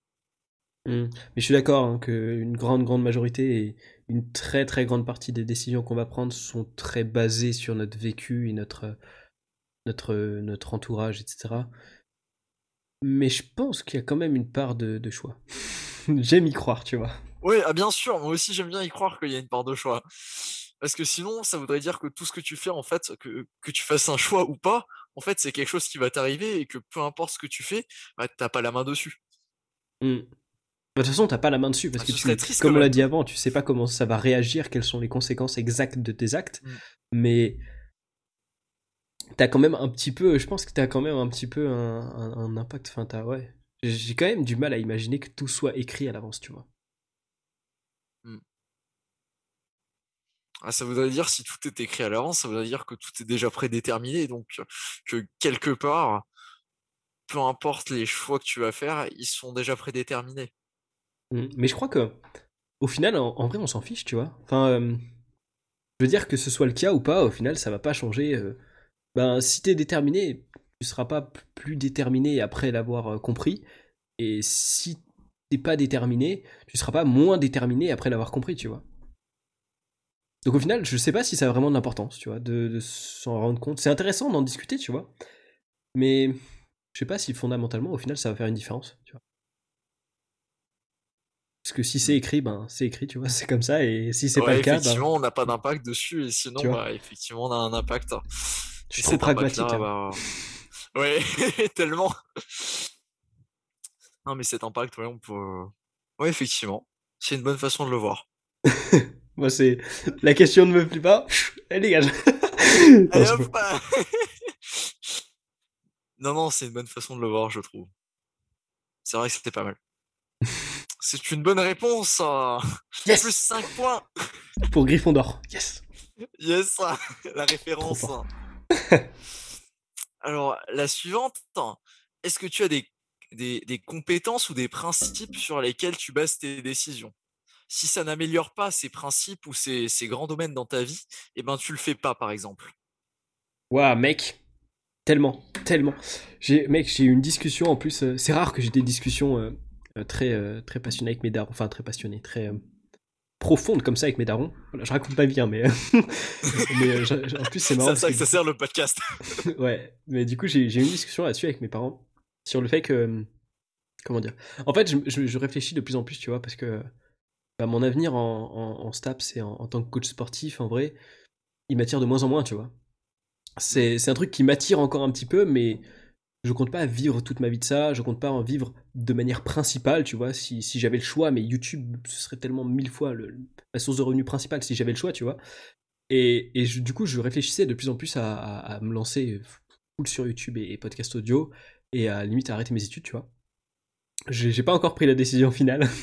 Mais voilà, du coup, c'est normal que, que j'en ai discuté avec mes darons. Et en fait, je me suis rendu compte, parce que ça m'a fait réfléchir à quel était mon objectif au final dans la vie, de quoi je voulais vivre, de qu'est-ce que je voulais avoir comme impact sur le monde. Et en fait, je pense que la ligne directrice que j'ai, c'est que je veux avoir un impact monstrueusement positif sur un maximum d'êtres humains sur Terre, tu vois. Et au final, ce que je disais à mes parents, c'est euh, que, en fait, je, veux faire ça au détriment de ma propre personne, tu vois. Je veux dire, si, euh, si je, n'arrive pas à être heureux dans la vie, je, bah, je ne considère pas que ce serait grave, tu vois, parce que euh, si j'arrive à atteindre cet objectif d'avoir de l'impact positif sur un maximum de gens, quitte à ce que ça me rende, euh, enfin, quitte à ce que, je sais pas, j'ai pas le temps de vivre, tu vois, que j'ai pas le temps d'avoir des potes ou autre, que j'ai une vie qui n'attire personne et qui n'attirerait même pas moi, bah, au final, si mon objectif il est atteint, euh, c'est c'est bien, tu vois, parce que je sais pas en fait, je suis trop en fait, je suis trop nihiliste et à la fois pas nihiliste tant que ça parce que j'ai quand même un objectif dans la vie, mais je me dis qu'au final, en vrai, enfin, on s'en fout, tu vois, le moment où je serai mort, on s'en foutra complètement de se dire est-ce qu'il a été heureux dans sa vie, même moi, en vrai, je serais mort, donc je m'en fous, tu vois. Je sais que la mort m'attend au bout d'un moment, tu vois, et je me dis, ben, la, la seule façon de dépasser cette mort quelque part, c'est de laisser quelque chose derrière moi, quelque chose qui me dépasse très largement, et, et- et du coup, je m'en fous au final de de si ma vie elle aura été agréable à vivre ou pas. Mon objectif, c'est à fond d'aider plein plein de gens, tu vois. Et je sais pas comment je peux les aider. J'aime bien leur apprendre des trucs, comme moi j'aime bien apprendre des trucs. Euh, je donne de la voix à des gens comme toi sur ce podcast. Je- J'essaie des trucs, tu vois. J'essaie des trucs. Ça fonctionne plus ou moins. Ça fonctionne plus ou moins. Mais c'est vraiment ça mon objectif de vie. En vrai, euh, après, tu vois. J'ai- en vrai, j'en ai pas tant que ça. Vivre, c'est bien aussi, tu vois. Non, mais c'est noble comme cause. c'est noble, tu C'est vois, très mais c'est pas, comme cause, ouais. pas, c'est pas très attirant, tu vois. Genre, c'est pas. À aucun moment tu te dis, moi, ça va être ça mon, mon objectif de vie, tu vois. Enfin, il y a que moi pour dire ça. Non, mais c'est marrant que tu l'exprimes comme ça. Effectivement, je pense que c'est l'objectif de pas mal de personnes, mais personne, je, ne vois pas énormément de monde qui, qui en est conscient, par exemple. Enfin, je pense qu'il y a pas mal de youtubeurs ou alors d'influenceurs, on va dire, qui ont cet objectif un petit peu de laisser une trace positive, même si je pense que c'est quelque chose d'un petit peu plus global de vouloir laisser une trace positive.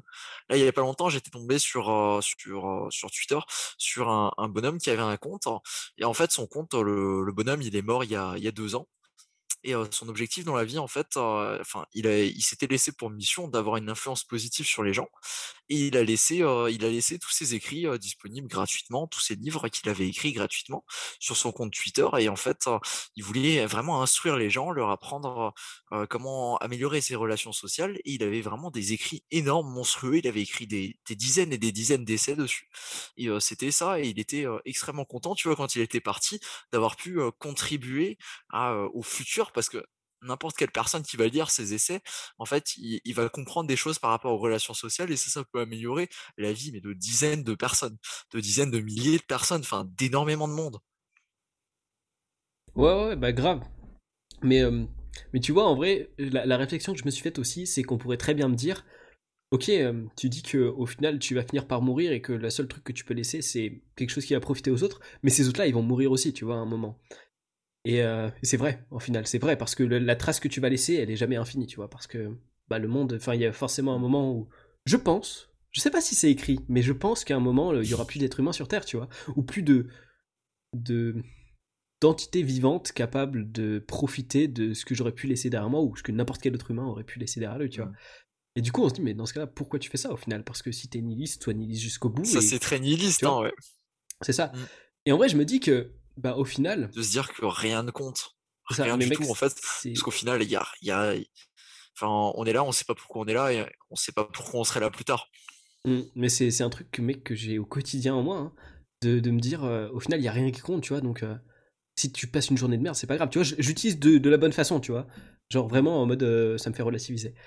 Et ouais, parce qu'il y a des façons très négatives de l'utiliser, c'est de te dire oh bah je peux fumer, c'est pas important, oh bah je peux boire de l'alcool, c'est pas important, oh bah je peux me laisser aller, c'est pas important. De toute façon, tout ça sera fini un jour et puis personne n'entendra parler de moi quoi. Clairement, ouais, ouais c'est ça. Ça c'est triste comme façon de l'utiliser quoi. Ouais, disons que j'essaie de me responsabiliser et que quand je prends compte d'un truc qui va pas, je le rationalise en, en, étant nihiliste, si tu veux. Mais du coup, en vrai, je me dis, bah moi je suis nihiliste, tu vois, mais il y a des gens qui le sont pas du tout. Et ces gens-là, ils se disent pas qu'à un moment ils vont mourir et qu'il y aura plus rien d'eux derrière eux, tu vois. Et ces gens-là, tu vois, ils veulent profiter de la vie. Et moi, mon objectif, c'est pas du tout de profiter de la vie, c'est d'apporter des trucs aux autres gens. Donc euh, autant que ça profite à ces gens-là, tu vois, parce que eux ils veulent profiter de la vie, ils se posent, ils se posent pas de questions et tout, ils veulent juste profiter. Et ben mec, je vais les aider à profiter, tu vois. Même si moi je profite pas en échange, bah NP en fait. C'est juste, bah, c'est pas, c'est pas mon objectif d'aller profiter, donc euh, donc let's go faire ça en fait. Et j'ai 70 ans, très clairement. mais, euh, non, mais, c'est très mature comme réflexion au final. C'est une réflexion intéressante. Hein. Ouais. Je veux dire, on peut tous avoir une réponse différente euh, sur ce type de sujet-là. Et je trouve ça intéressant quand même d'avoir ton point de vue là-dessus. Mais mec, tu sais que le, gars que j'adore, parce que j'ai. Genre, Jordan Peterson, mec, il est incroyable. Parce qu'en vrai, je me rends compte que. Enfin, je sais pas, je me retrouve de ouf dans, dans plein de trucs qu'il fait, tu vois. Il a un impact tellement positif sur plein de gens et, genre, je l'admire de ouf. Enfin, j'aimerais avoir euh, un jour son, son impact sur les gens, tu vois. T'as déjà lu son, deuxième livre? Euh, Il est sorti récemment là. Ouais, le 12 autres euh, règles. Ouais, euh, non, toujours pas. Non, J'ai pas eu le temps. Je, je, le lirai cet été. En fait, cet été, je vais retourner bosser dans les vignes comme je l'ai fait l'an dernier. Et l'an dernier, quand je bossais dans les vignes, j'ai lu le 12 règles pour une vie. Donc je me dis, ça va être le retour aux sources, tu vois. Je vais refaire le même boulot. Je vais pouvoir relire. Je sais pas, il y a une nostalgie, mec. J'ai trop, trop hâte. bon programme beau programme. Ah non, non plus, je l'ai pas encore lu, mais euh, je dirais bien résumer ou alors regarder pour avoir les informations euh, qu'il y a dedans. Ce qui dit toujours des trucs intéressants et pertinents, donc. Euh. Après, il faut que je chope en français parce qu'en anglais, c'est, c'est, ça a l'air d'être terrible à lire. Ça a l'air d'être vraiment compliqué, quoi. Déjà en français, je galérais, mais en anglais, c'est mort, je pense. J'ai la version anglaise du premier. Ouais, tu l'avais dit, difficile. c'est difficile. ça fait un moment que je l'ai plus lu d'ailleurs. il est sur la table de chevet, là, il bouge plus trop. je lis d'autres choses, mais bon, celui-là, c'est vrai qu'il est un peu compliqué à lire en anglais. Il va, il utilise des tournures pas, pas, très, pas très évidentes, et puis il y a beaucoup de philosophie derrière et de réflexion à avoir sur ce qui est raconté. Et donc pour avancer, c'est vrai que ça peut prendre assez de temps, surtout si tu commences à réfléchir sur chaque chose qu'il raconte. Mmh. Et pour certains principes, il va, il va aller énormément dans, dans l'illustration, raconter des histoires derrière. Et euh, c'est vrai que si tu commences à réfléchir, à avoir les métaphores et tout ça, ça peut prendre beaucoup de temps à lire. Et ça peut être très intéressant également. Mmh. Et du coup, mec, toi, c'est quoi ta réponse sur la question? Je vais te la poser tout le temps, hein, cette question-là. Mais euh. yes, non, mais c'est la question de base. Et ça fonctionne très bien. Moi, ma question, écoute, moi j'ai j'ai trois zones dans lesquelles je range à peu près tout ce que je fais. Le physique, l'argent et le social. C'est très, euh, c'est très égoïste par rapport à toi, tu vas me dire. Non, mais il y a aucun problème, mec. Non, mais Chacun tellement, non, non, non, non. Non, L'important, non, c'est d'être honnête, tu vois. son De se set dire. de euh, valeurs, ouais, ouais. Ouais, c'est ça. Puis même j'en euh, suis conscient, tu vois, c'est. Vas-y. Ouais, ouais, même si, enfin, genre, si, si quelque part ta démarche elle est égoïste, déjà, euh, je veux dire, enfin, c'est un peu, c'est à peu près propre à à peu près tout être humain sur Terre, tu vois. Parce que euh, Mm. quelque part, tu vois, tu peux me dire que moi-même, je suis égoïste parce que je veux servir les autres, parce que comme ça, on, on se rappellera de moi comme quelqu'un qui a aidé les gens, tu vois. Et quelque Mm. part, on peut dire c'est égoïste d'une certaine façon, et ça l'est très certainement. Mais on a tous des intérêts égoïstes, tu vois, et au final, c'est logique, tu vois. Et il faut pas complexer par rapport à ça, ni pointer du doigt qui que ce soit. Donc il y a aucun problème avec le fait que ait des intérêts qui puissent paraître égoïstes. Ah non, bien sûr. Non, non, je suis très. Il n'y a, pas de souci, je suis 100% là-dessus. Ça fait un moment, euh, je poursuis ces intérêts-là, donc il n'y a pas de souci là-dessus. Donc c'était le physique, l'argent et le social. Et en fait, j'ai trouvé que ces trois valeurs-là, en fait, à partir du moment là où tu évolues dans une de ces valeurs, et ben les deux autres vont évoluer à côté. Très souvent, quand tu as, par exemple, le physique, tu vas avoir l'effet de halo qui va jouer en ta faveur dans pas mal de choses. En termes des relations sociales, c'est beaucoup plus simple quand tu as un physique qui est plutôt pas mal d'améliorer tes relations sociales et les gens ils vont prendre pour quelqu'un de, de beaucoup plus sérieux si tu as le physique qui va derrière. En termes d'argent, plus tu as d'argent, plus tu peux avoir d'influence. Donc tu peux par exemple, euh, dans un certain sens, payer quelqu'un pour ton physique ou tu peux avoir un certain service pour toi au niveau du physique. En termes de santé aussi, bien sûr. Et après, en termes de social, bah, ça te permet de rencontrer des gens qui ont un niveau au-dessus. Et en termes de social, bah, tu peux avoir des gens qui vont te permettre de développer ton physique. Tu vas également avoir la pression sociale qui peut être très bénéfique si tu as des objectifs. Et en termes d'argent, bah, tu vas rencontrer des gens qui ont une énorme influence et qui peuvent, euh, avec lesquels tu peux avoir des échanges mutuels et euh, tu peux apprendre énormément de choses et tu peux leur apprendre énormément de choses. Et ça, je trouve très intéressant. Ok. Moi, je t'avoue que développer un physique, ça m'a pas rapporté beaucoup d'argent, hein. Mais, euh, mais ouais, c'est vrai que ça peut. Ouais.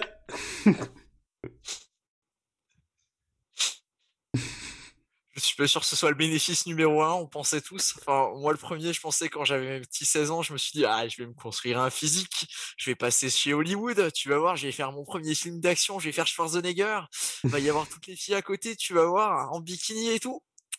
Ah bah non, ça ne s'est pas passé comme ça. C'est largement survendu en réalité, euh, le physique. Par contre, ça, ça a beaucoup d'influence quand tu vas rencontrer des personnes que tu n'as pas encore rencontrées.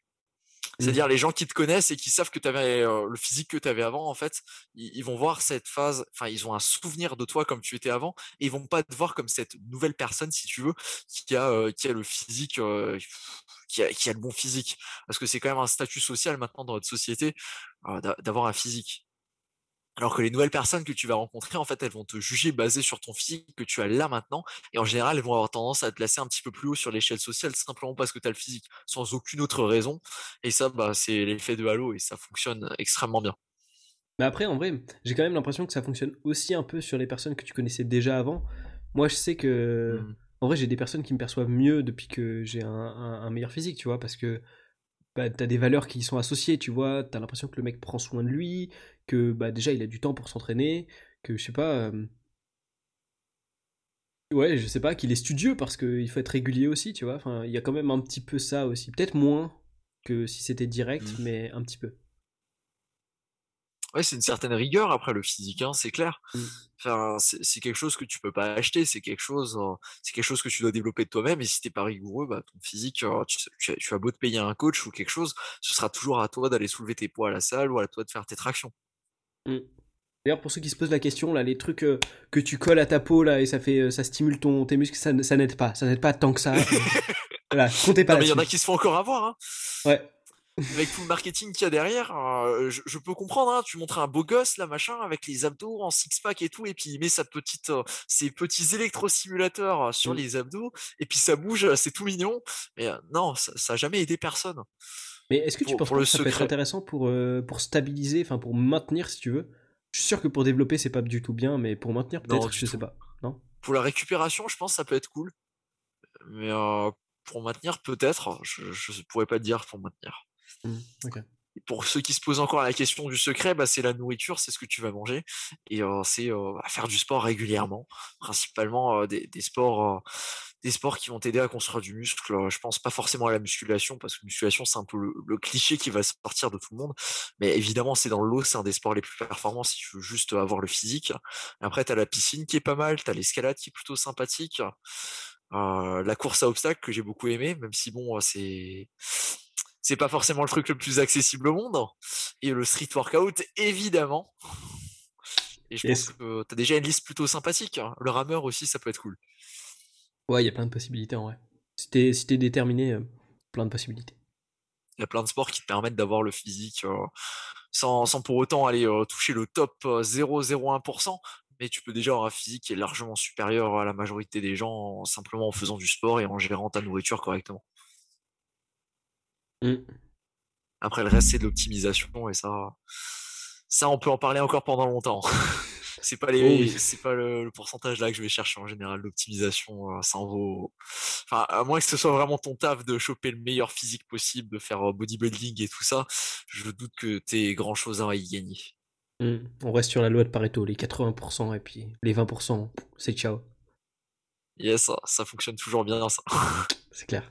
Non, c'est vrai, hein. c'est ouf, mais la loi de Pareto, tu peux l'appliquer à peu près tout. c'est pas toujours 20-80, mais c'est des ordres de grandeur, et c'est vrai que ça s'applique à énormément de choses. Que 80% de tes résultats, ils vont venir de 20% des efforts que tu as fournis. Enfin, même sur ma chaîne YouTube, j'ai trois vidéos sur les 100 vidéos que j'ai sorties qui, qui poussent la chaîne vers le haut et qui font des vues tous les jours, simplement parce que les gens ils tombent dessus dans la recherche. Bon, c'est un peu triste de se dire ça dans le sens là, mais mais effectivement, c'est une réalité et tu vas avoir pour beaucoup de choses en tout cas, et tu, à partir du moment là où tu l'as dans ton mindset, tu vas observer que 80% des efforts, ils vont te donner 80% des résultats. Juste si tu regardes sur beaucoup de tes cours, par exemple à l'école, je sais pas si tu es étudiant ou quoi, toi qui vas écouter ce podcast, mais il y a 20% des choses que si tu les apprends et si tu les comprends, tu peux presque avoir 80% des résultats. Et c'est même pas exagéré. Hein. C'est ce que je fais en permanence. C'est vrai. Hein. Tu apprends les 20% qui te rapportent les 80% du résultat. Alors je suis très fort à le raconter, je suis moins fort à l'appliquer. Parce que l'école et tout ça, c'est pas mon fort. Mais euh, c'est quelque chose qui joue. Après, 80% du résultat, tu vois, tu te retrouves pas avec un 16 juste en ayant fait 20% du boulot non plus, tu vois. Mais, oui, non, euh, effectivement. Mais, euh, un 10, c'est gérable. ouais, c'est ça. Moi, c'est ce que j'ai fait là, au premier semestre, mec. Je me suis retrouvé avec 12 très bien. Franchement, ils sont pas mérités du tout les 12 ans. Vraiment pas. Mais parce que j'ai fait juste les 20% et puis voilà, comme ça, ça me laissait du temps pour YouTube. Qu'est-ce qu'il faut pas faire pour YouTube hein, quand même C'est quelque chose qui joue, hein. ça te permet de gérer le temps. Hein. Non, mais c'est important si tu as des objectifs dans la vie ou que tu as des choses qui te demandent beaucoup de temps, bah, c'est d'arrêter de perdre ton temps et de regarder. Euh, enfin, je dis pas que c'est perdre son temps de, suivre ses études, ça dépend vraiment de si ça t'intéresse et de ce que tu peux avoir comme débouché derrière, mais c'est vraiment de, gérer ton temps euh, parce que sur beaucoup d'activités, en fait, tu peux gagner énormément de temps et si tu t'en rends compte au quotidien, bah ça te fait du temps énorme. Wow, mec, on a eu un petit problème. J'ai pas du tout entendu la fin de ta phrase. Alors, je disais que tu peux gagner énormément de temps en utilisant cette stratégie, en gérant le 20-80 sur beaucoup de choses dans ta vie. Que c'est quelque chose qui joue et c'est un principe qui est un petit peu universel. Très bien, mec, ma foi. Alors. Let's go. Sujet suivant Oui. Sujet suivant alors, celle-là, je pense que ça va résonner particulièrement avec toi. Est-ce que c'est un devoir d'aider les autres quand tu réussis personnellement? Attends, désolé, j'ai commencé à dire, j'ai cru qu'il y avait un, jeu de mots avec le podcast de Helio, mais vas-y, vas-y, euh, redis la question. Non. Est-ce que c'est un devoir d'aider les autres quand tu réussis personnellement? Waouh, qu'est-ce que je réussis personnellement, mec? Pas grand-chose en vrai, hein. mine de rien. Faut dire. Euh... Devoir ah non, t'as déjà une chaîne YouTube, tu gères régulièrement ta chaîne YouTube, ça c'est quelque chose que beaucoup de gens sont envieux. Hein. Enfin, tu t'en rends pas forcément compte, ça dépend des gens que tu fréquentes. Hein. Aussi, je suis habitué à parler avec des gens qui sont sur YouTube, donc pour nous c'est normal de faire des vidéos, mais pour la personne normale, je discutais encore avec un pote et il était été impressionné que je puisse faire des vidéos sur YouTube parce qu'en fait, tu te mets en avant en faisant des vidéos sur YouTube, tu mises un petit peu sur, sur tes relations sociales avec les gens parce que les gens peuvent très mal le prendre que tu fais des vidéos sur YouTube ou alors tu racontes des choses ou alors ils peuvent te juger par rapport à ça et non, c'est quelque chose qui a déjà de la valeur. D'accord. Juste sur Bah, YouTube. hein. Ok, je voyais pas ça comme ça. Euh, ouais, bah en vrai, c'est vrai qu'effectivement, j'ai déjà eu des feedbacks négatifs de, certains potes euh, sur certaines vidéos. Parce que j'ai aussi deux trois potes quand même qui sont fermés d'esprit et du coup, en vrai, euh, bah, leurs commentaires, tu vois, ça me touchait pas plus que ça parce que je m'en doutais en vrai et puis voilà, Osef, en vrai, en vrai de vrai.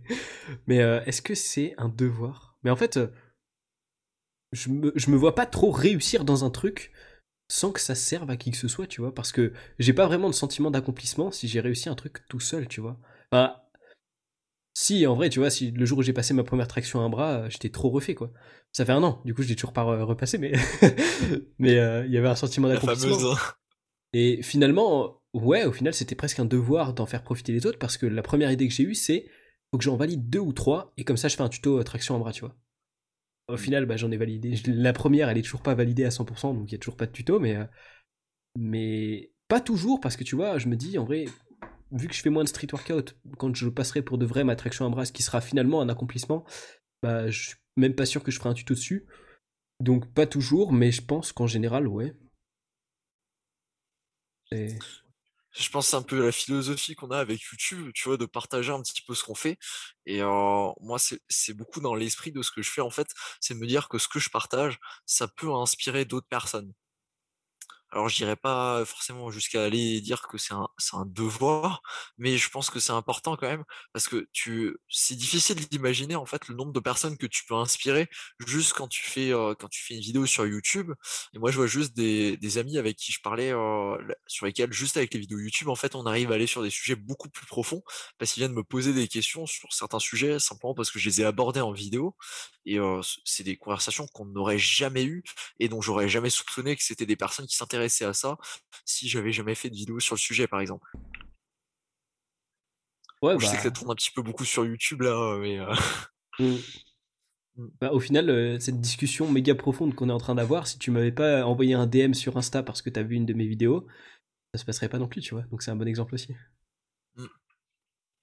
Ah, ça, tu vois, ça c'est simplement parce que enfin, tu fais un signalement de vertu en vrai quand tu fais une vidéo. Tu signales que tu es conscient de quelque chose ou alors que tu Oui, que tu signales que tu es conscient de quelque chose et tu en fais partager, enfin tu essaies de faire partager au maximum avec les gens qui sont autour de toi, plus ou moins autour de toi, plus ou moins éloignés en fonction de qui c'est qui va regarder ta vidéo.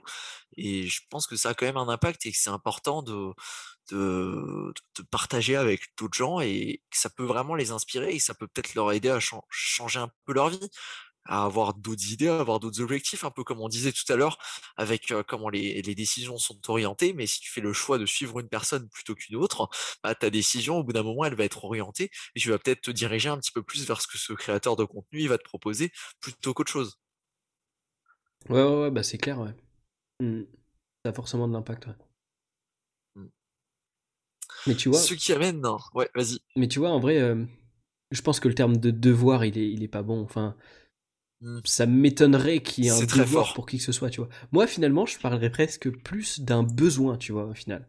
Parce que euh, dans, dans mes dernières vidéos, on peut pas appeler ça des accomplissements, c'est juste j'apprends des trucs, mais j'ai le besoin de les partager en fait, parce que c'est sur des aspects au final de la société ou des, des préjugés qu'on a quelque part. En vrai, euh, euh, enfin, tu vois, ma dernière vidéo, je parle du fait que l'alcool, euh, les jeunes le considèrent comme cool. Je trouve ça un peu ridicule et je- quelque part c'est un peu un préjugé, tu vois, parce que c'est une idée toute faite qu'on a. Et, euh, et je, je me dis, mais j'ai besoin de partager ça en fait. J'ai besoin que les gens comprennent que il faut pas penser comme ça spontanément, tu vois. Réfléchissez à la logique qu'il y a derrière cette, euh, cette idée-là, tu vois. Et, et c'est pas c'est pas un devoir, tu vois. Personne m'oblige à le faire. Même moi, je m'y oblige pas, mais j'ai besoin quelque part de de- de- d'ouvrir l'esprit des gens sur cette question, tu vois. Mm. Mais C'est intéressant. C'est intéressant que c'est pas des sujets que tu vas voir tous les jours, ça par exemple. Mm, c'est clair. Après, ce que je trouve clair. intéressant, c'est que ton sujet, tu le traites pas en noir et blanc. Par exemple, il y a beaucoup de gens qui vont traiter des sujets, ils vont dire ça c'est bien, ça c'est pas bien et ils vont esquiver tout ce qui rentre parce qu'il y a énormément de nuances et ça c'est quelque chose que j'observe de plus en plus en ce moment, c'est que les gens ont tendance à zapper complètement les nuances alors qu'en réalité c'est ça, c'est dans les nuances que tu vois les points de vue de les points de vue du noir et du blanc. Mmh. Mais après tu vois ce que j'essaie de faire dans ces vidéos c'est d'être assez objectif. En vrai c'est impossible d'être objectif mais ouais, d'essayer d'être juste purement scientifique, tu vois, d'être purement rationnel, de pas trop donner un avis, même si à la base, au final, quelque part, la vidéo en elle-même, c'est un avis, parce que mon avis, c'est que mm. ce préjugé est ridicule, tu vois. Et je vais essayer de t'expliquer pourquoi, rationnellement, effectivement, il est ridicule. Je dis pas que c'est une mauvaise chose qu'il soit ridicule, je dis pas que ce serait une bonne chose que ça change ou quoi, je te dis maintenant, tu sais ça, tu en fais ce que tu veux, mais tu le sais. Et, j'essaie du coup d'être objectif, tu vois, de pas mettre du noir ou du blanc, de juste rester dans le gris de A à Z. Et au final, quelque part, il y a des gens qui, à qui ça plaît pas. Tu vois, par exemple, sur ma dernière vidéo, là, j'ai eu un commentaire. Euh, au final, on a eu une discussion intéressante dans ce commentaire, mais euh, un, commentaire d'un mec qui me disait euh, Tu parles pas du tout de l'aspect que l'alcool, par exemple, ça. L'image qu'on en a, ça découle aussi énormément de la culture et des traditions. Et, et du coup, il a dit je trouve que c'est de la malhonnêteté intellectuelle de pas en parler. Euh, T'as une vision de bobo citadin euh, quand tu abordes le truc. Et j'aurais, j'aurais pu me, me, me, vexer, tu vois, et même le, ban de ma chaîne ou autre. Et je lui ai répondu en disant, mais mec, effectivement, c'est vrai que j'y, honnêtement, j'y ai juste même pas pensé à cet aspect-là, tu vois, sincèrement. Donc c'est normal que j'en ai pas parlé. Non, c'est vrai. Hein. Mais, euh, mais je lui ai dit, quelque part, c'est même pas si important que ça parce que ça change pas du tout la conclusion parce qu'on reste dans des trucs que j'ai abordés qui sont des biais d'association. T'associes ça à la culture, à la fête, un truc qui est agréable. Euh, c'est des trucs dont j'ai parlé, le biais d'association, et ça reste une influence sociale au final. Donc au final, effectivement, c'est un aspect qui est intéressant, c'est un truc que j'aurais dû creuser, je, je l'admets, j'aurais dû le creuser, effectivement, ça aurait dû être dans la vidéo, mmh. mais ça ne change pas du tout la conclusion. Et du coup, je suis pas convaincu que, en plus, me traiter de malhonnête et de bobo citadin, ça serve ton propos, tu vois. Et au final, on a discuté, il a, il a réussi à nuancer son propos, et, et du coup, ça a été intéressant de discuter avec lui, tu vois. En vrai, c'est toujours trop bien quand un mec m'agresse dans les commentaires, que je réagis de manière bienveillante, il y a toujours une réaction qui est trop bien mmh. après. C'est vraiment, si je Ouais, c'est souvent ça. Mmh. C'est ouf, mais, ça, arrive, ça arrive plus souvent que ce qu'on pense, hein. C'est vraiment incroyable. Sur certaines vidéos, euh, certaines vidéos, parfois je mets des commentaires sur des vidéos, par exemple sur des reportages qu'il y a sur Arte, et je mets des commentaires un petit peu euh, euh, orientés. Par exemple, ils vont faire sur la malbouffe. Alors moi je vais dire, mais écoutez les gars, le problème c'est pas la malbouffe ou tout ça. Le problème c'est les choix que tu vas faire, par exemple en termes de nourriture, c'est ce que tu vas manger. C'est à toi de faire le choix conscient de manger des choses qui sont plus ou moins saines pour toi. Et si tu le fais pas, bah tu es conscient des conséquences. Et tu as toujours des gens qui te tombent dessus et après, quand tu prends le temps d'argumenter avec eux, de discuter avec eux, tu te rends compte qu'en fait les gens ils sont pas du tout là pour t'agresser et, ils comprennent ton point de vue au final.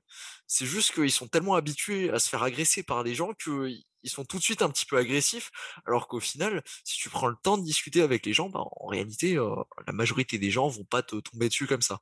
En tout cas, c'est pas le cas euh, des, des gens que j'ai croisés pour le moment. Mais je me demande, tu vois, si c'est pas euh, quelque part un espèce de. Je sais plus le terme exact, mais genre un pattern interrupt ou un truc comme ça. Euh, je crois que c'est abordé dans la vidéo. Ouais, si, oui, c'est ça le mot. De, de, Marketing Mania qui en parlait dans mmh. un truc genre arrête-moi si tu peux, tu vois. Et euh, c'est là où j'ai entendu parler de ce terme de pattern interrupt. Où au final, en fait, les gens s'attendent pas du tout à ce que tu réagisses de manière bienveillante et du coup, pouf, ça les chamboule, et ils réagissent pas comme ils auraient dû réagir si toi tu les avais agressés. Et du coup, au final, bah, ils, prennent le temps de réfléchir. Attends, pourquoi cette situation elle se passe? Comment ça se fait que le mec me réagit comme ça, réagit comme ça? Et il tente un truc du coup, tu vois, plus hésitant, tu vois. Il, va pas t'agresser parce qu'il est moins sûr de ses convictions et moins sûr de comment il devrait réagir. Et je pense que c'est ça en fait. Et c'est très puissant comme outil. Hein. Ouais, tu, euh, tu, réaliserais pas le nombre de personnes qui t'auraient euh, qui t'auraient sauté dessus euh, si tu en fonction de ce que tu aurais répondu si t'aurais parce que en fait tu as le choix quand tu es dans ce genre de situation. Soit tu peux alimenter tu peux mettre tu peux mettre du gaz sur le feu.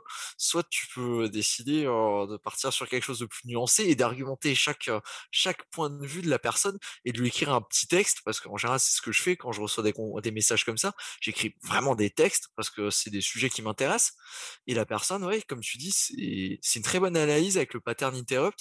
Parce que maintenant que tu le dis, franchement, ouais, je pense que ça doit, et ça doit jouer.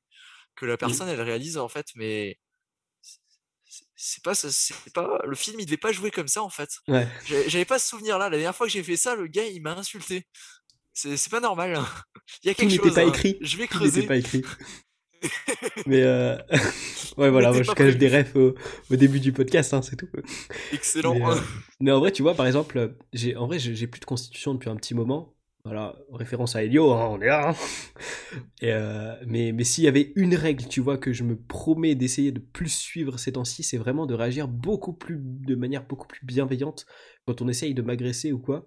Ou même juste qu'il y a quelqu'un qui est énervé en face, tu vois, parce que je me dis, mais mec, les réactions, je, enfin, même moi, ça me surprend, tu vois, la bienveillance que j'ai en retour de ma bienveillance. Et c'est trop bien. C'est génial, tu vois. Parce qu'au final, en vrai, c'est même une règle qui devrait être, enfin, que les gens devraient comprendre qu'elle devrait être universelle. Parce que ça fonctionne beaucoup plus que ce qu'on croit. Et, euh, j'ai des discussions avec des gens euh, euh, que je citerai pas, qui se reconnaîtront, je pense, s'ils m'écoutent, qui en gros expliquent que dans, la relation qu'ils ont avec certaines personnes, genre dont moi par exemple, il y a peut-être pas d'efforts qui sont faits dans, dans, le sens qui les arrange, tu vois, et que et que et qu'il y en a pas non plus qui sont faits dans le sens qui m'arrange moi, tu vois. Il y a aucun effort qui est fait des deux côtés, les deux parties s'agressent au final, si tu veux. Et, et en fait, à aucun moment, personne ne se dit on va essayer un truc de bienveillance, tu vois.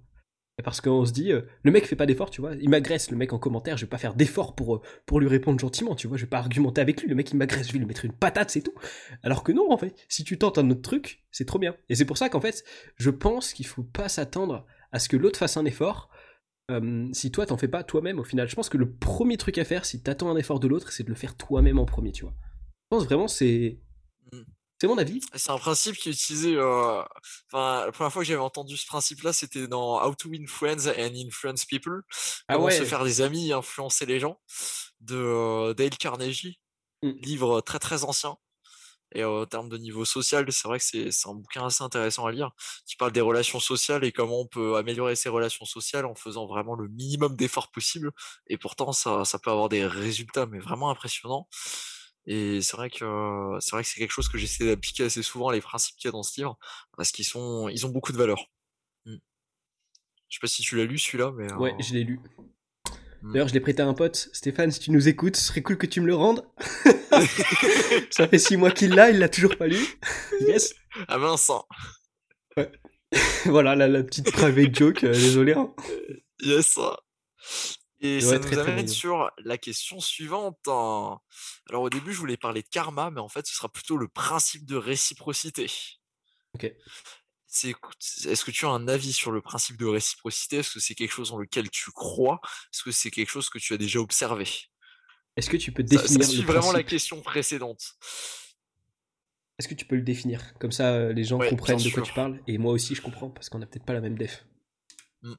Le principe de réciprocité, c'est quelque chose qui est ancré dans notre société depuis très très longtemps. C'est que quand tu vas faire quelque chose de cool pour quelqu'un, et eh ben cette personne, elle va, elle va ressentir donc que tu as fait quelque chose de bien pour elle, et elle va avoir un petit, elle va avoir, il y a une petite case dans sa tête là où il va y avoir écrit petite dette pour l'autre personne parce que tu as fait quelque chose de cool pour elle. Et ça, c'est quelque chose qui est ancré dans, dans quasiment toutes les sociétés, et c'est pour ça que quand tu donnes quelque chose, eh ben, tu as beaucoup de chances de recevoir quelque chose en retour. Mmh. Euh, c'était quoi la question cognitif là-dessus aussi. C'était quoi la question alors, c'était, est-ce que tu, ouais, qu'est-ce que tu en penses? Est-ce que tu, est-ce que c'est quelque chose donc tu as des expériences que tu peux valider ou, ou si tu veux aller un petit peu plus loin sur le sujet? Ok. Prépare-toi mentalement, tu sais que je vais te demander qu'est-ce que toi t'en penses aussi. ouais, ouais, non, mais y a pas de souci, moi j'ai déjà des arguments, des contre-arguments. Oui, trop fort. Euh, écoute, je pense que c'est un truc qui existe, c'est sûr c'est un truc qui est intéressant à utiliser euh, de la bonne façon, en tout cas. Mm. Mais maintenant, euh, en termes de. Effectivement, en termes de. Je pense que. Quelque part, au final, est-ce que ce serait pas. Ouais, non, j'allais dire n'importe quoi. J'allais dire, est-ce que ce serait pas finalement des neurones miroirs, tu vois, que si t'es sympa avec quelqu'un, il va mm. avoir envie d'être sympa parce qu'il va partager ton émotion et tout. Pas sûr. Euh, mais effectivement, je pense qu'en termes d'émotion et de, de relation, purement de relation, pas de dette mentale ou autre, c'est quelque chose d'intéressant, tu vois, de traiter bien les gens mm. si tu veux qu'ils te traitent bien. Maintenant, en termes de, de service rendu, je sais pas si c'est une bonne chose. Je, je tends à essayer de vivre sans m'appliquer de principe de réciprocité. C'est-à-dire que euh, quand je fais quelque chose pour quelqu'un, je j'ai beaucoup attendu des trucs en retour, ça m'a beaucoup frustré, ça m'a beaucoup déçu. Donc en fait maintenant j'essaie de plus rien attendre. C'est dur, hein, c'est super dur en vrai de se dire j'ai fait des efforts pour quelqu'un, il va jamais rien me rendre de toute ma vie. il y a des gens aussi, c'est juste des connards, il faut le dire. Donc tu peux rien attendre d'eux. Et il y en a, ils sont sympas, mais ils te rendront jamais rien, tu vois. Et j'essaie du coup, pour éviter cette frustration et surtout cette énergie perdue, parce qu'au final, quelque part, j'ai quand même j'ai un investissement d'énergie, j'ai une pensée, enfin un petit truc mentalement dans ma tête qui tourne en, me disant, mec, euh, putain, j'ai été sympa avec lui, peut-être euh, un jour il va me le rendre, tu vois. Bah non, Osef en fait. Enfin, s'il te le rend, c'est très bien. Je crois qu'il y a un peu verbe qui dit, euh, n'oublie jamais quand quelqu'un t'a donné un truc, mais oublie toujours quand tu as donné quelque chose à quelqu'un, tu vois. Genre en mode rappelle-toi que tu as des dettes, mais oublie que les autres ont des dettes envers toi, tu vois. C'est la meilleure façon de d'être clean dans tes relations, tu vois. Et, je pense que du coup, ouais, j'essaie de ne pas être euh, victime, enfin être euh, euh, dans, dans ce, ce, principe de réciprocité là.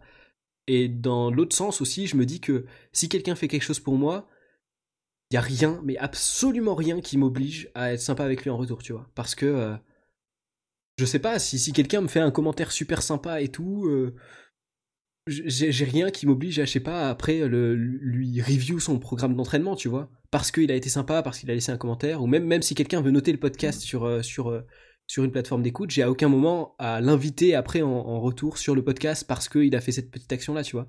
Parce que déjà, c'est impossible d'avoir finalement une action de réciprocité qui va avoir exactement la même valeur. Parce que déjà, en fonction du contexte, quand tu le fais et tout ça, ça va être différent.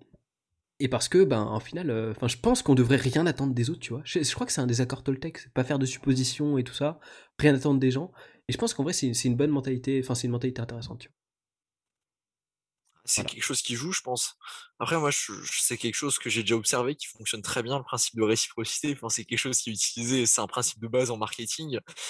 Enfin, toi qui nous écoutes, si tu te demandes pourquoi les youtubeurs ou quoi, ils te, ils te donnent des, des freebies, ils te donnent des petits téléchargements et tout ça quand tu t'abonnes ou quand tu leur passes leur mail, bah, c'est principe de réciprocité, c'est ils t'offrent quelque chose et en fait, mentalement, tu vas avoir cette petite dette, tu vas dire ah il a été gentil avec moi, il va me donner plein de contenu, il va me donner plein de tips, plein d'astuces. Peut-être qu'un jour je vais lui acheter un programme parce qu'il est cool le bonhomme effectivement, c'est quelque chose qui est extrêmement utilisé en marketing. C'est pour ça quand tu fais du marketing, quand tu t'intéresses un petit peu, quand tu fais, quand tu fais des, des, mails à froid. La traduction française est bizarre d'ailleurs, des mails à froid. Call mails. Hein. quand tu fais des mails à froid à des gens, en fait, tu vas t'arranger pour leur apporter plus de valeur que ce que toi tu vas leur en demander, ou alors tu leur demandes même pas de valeur. C'est vraiment toi qui vas apporter de la valeur, et il y a une chance, peut-être même infime, mais que la personne te renvoie l'ascenseur. Mais l'objectif, en fait, c'est comme tu le disais très bien, c'est de pas attendre en fait des autres. Parce que le souci, c'est si tu commences à attendre quelque chose, à avoir, à avoir avoir une petite grille dans ta tête de tu as fait un don, alors tu as donné un euro à cette personne. Enfin, après, l'argent, ça, joue encore sur autre chose. Mais si tu as fait quelque chose de gentil pour une personne et que tu le mets dans ta tête que cette personne-là, elle me doit un acte de gentillesse, celle-là, elle m'en doit deux, celle-là, elle m'en doit trois. Et lui, ah non, c'est moi qui lui dois. Faut que je sois obligatoirement la prochaine fois que je le vois, faut que je sois gentil avec lui parce que qu'il m'a donné, il m'a payé un café la dernière fois. Tu vois, ce genre de petites choses, en fait, je pense que ça joue pas dans nos relations qu'on a avec les amis et tout ça. C'est pas important. C'est important en fait d'avoir un certain d'avoir un, je pense qu'il y a une certaine zone dans laquelle on doit donner et rendre dans des proportions qui sont à peu près similaires. Elles n'ont pas besoin d'être 100% égales, mais il doit quand même y avoir un moment une relation, une relation là où il y a quelqu'un qui donne, quelqu'un qui reçoit, et inversement. Parce que en termes de société, je pense que la société que l'on vit, elle aurait pas pu se développer si ça c'était un principe qui n'existait pas, si les gens ressentaient pas le besoin de rendre un petit peu ce qu'on leur avait donné. Ouais, bah c'est sûr que le problème, c'est que si tu rends jamais, au final, la personne va en avoir marre de donner parce que bah, ça lui coûte des ressources, toi ça t'en coûte pas, mais si elle reçoit rien en échange, ben c'est des ressources qui sont parties pour rien. Enfin, ça dépend de, la cause qu'elle sert, tu vois. Mais, euh, mais oui, c'est vrai. Après. Euh, oui, que, les, que, bah, que la personne devienne isolée après, vu que plus personne ne veut faire d'échange avec elle, vu qu'elle donne jamais rien en retour, par exemple. Mmh. Mais après, en, vrai, société, je pense c'est bien vu, c'est bien vu de partager, de donner ses ressources et d'échanger et sans, sans, même rien espérer en retour. Parce qu'au final, c'est quelque chose quand tu espères rien en retour, en fait, c'est juste naturel. Mmh. Ouais, ouais, parce que dès que tu as des attentes, enfin, franchement, pour moi, c'est juste de la frustration que, que tu t'imposes, quoi. Moi, je sais, la dernière fois, je crois, où j'ai vraiment eu des attentes, c'est, j'avais fait, fait une vidéo qui a été supprimée depuis, et, et j'ai limite regretté de l'avoir faite. où je disais, voilà, moi j'aimerais trop vivre de YouTube et tout, j'ai envie d'avoir un impact positif sur des gens et tout, j'ai investi dans du matos.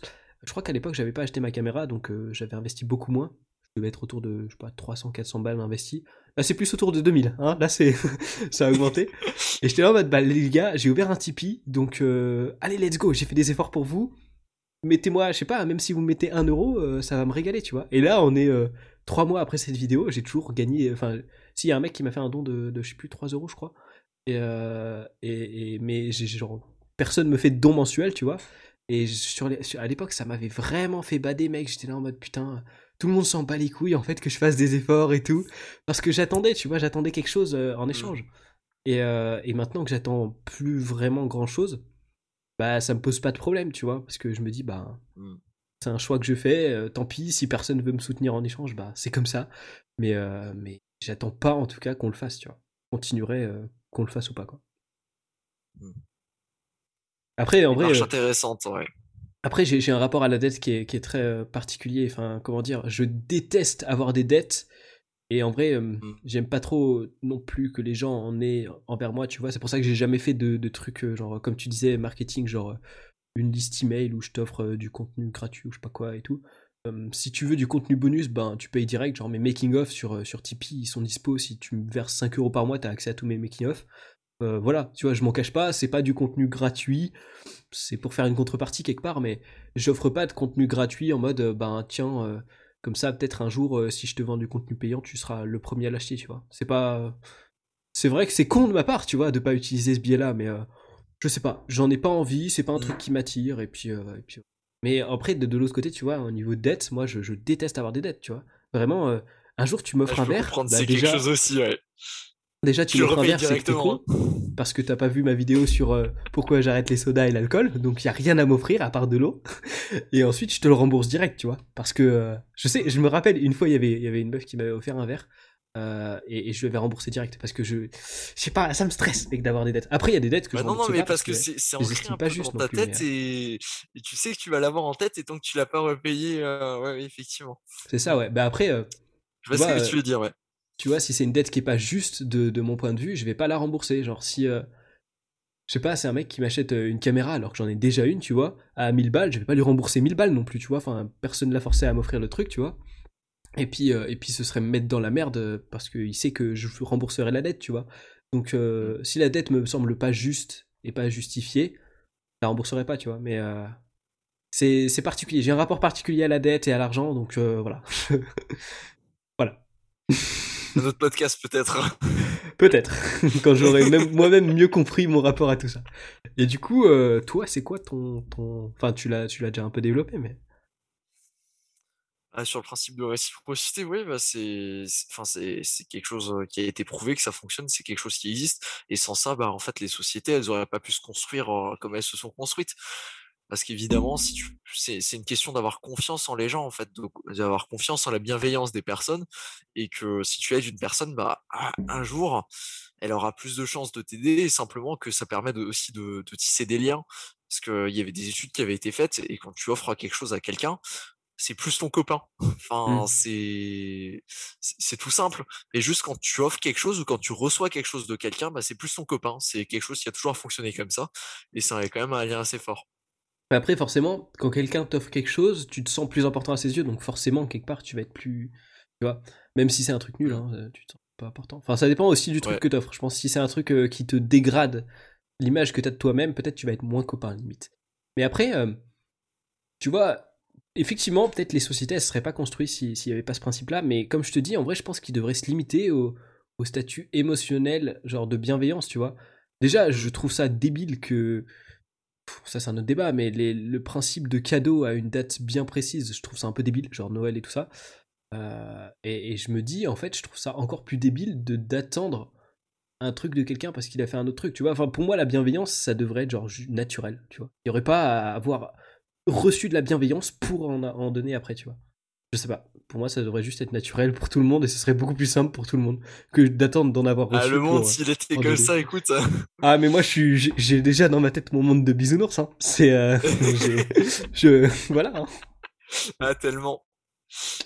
Malheureusement, il y, a un gap entre ça et la réalité. Hein. Oh oui. Oh oui, oui. Ah là là. Alors, la suite. T'as combien de questions personnes que. Euh, 3 ou 4. Ok, on va essayer de les rusher un peu plus parce que. On va essayer de pas durer 3 heures. C'est la fatigue. non, même pas la fatigue, mais. Même pas. Vas-y, vas-y. Comment les personnes que tu connais ont réagi quand tu t'es lancé sur YouTube Les amis, les parents, par exemple? Mec, je ne saurais même pas répondre à ta question. C'était il y a 4 ans et demi. Enfin, pas et demi, 4 ans et 4 mois. Alors, comment ils réagissent maintenant?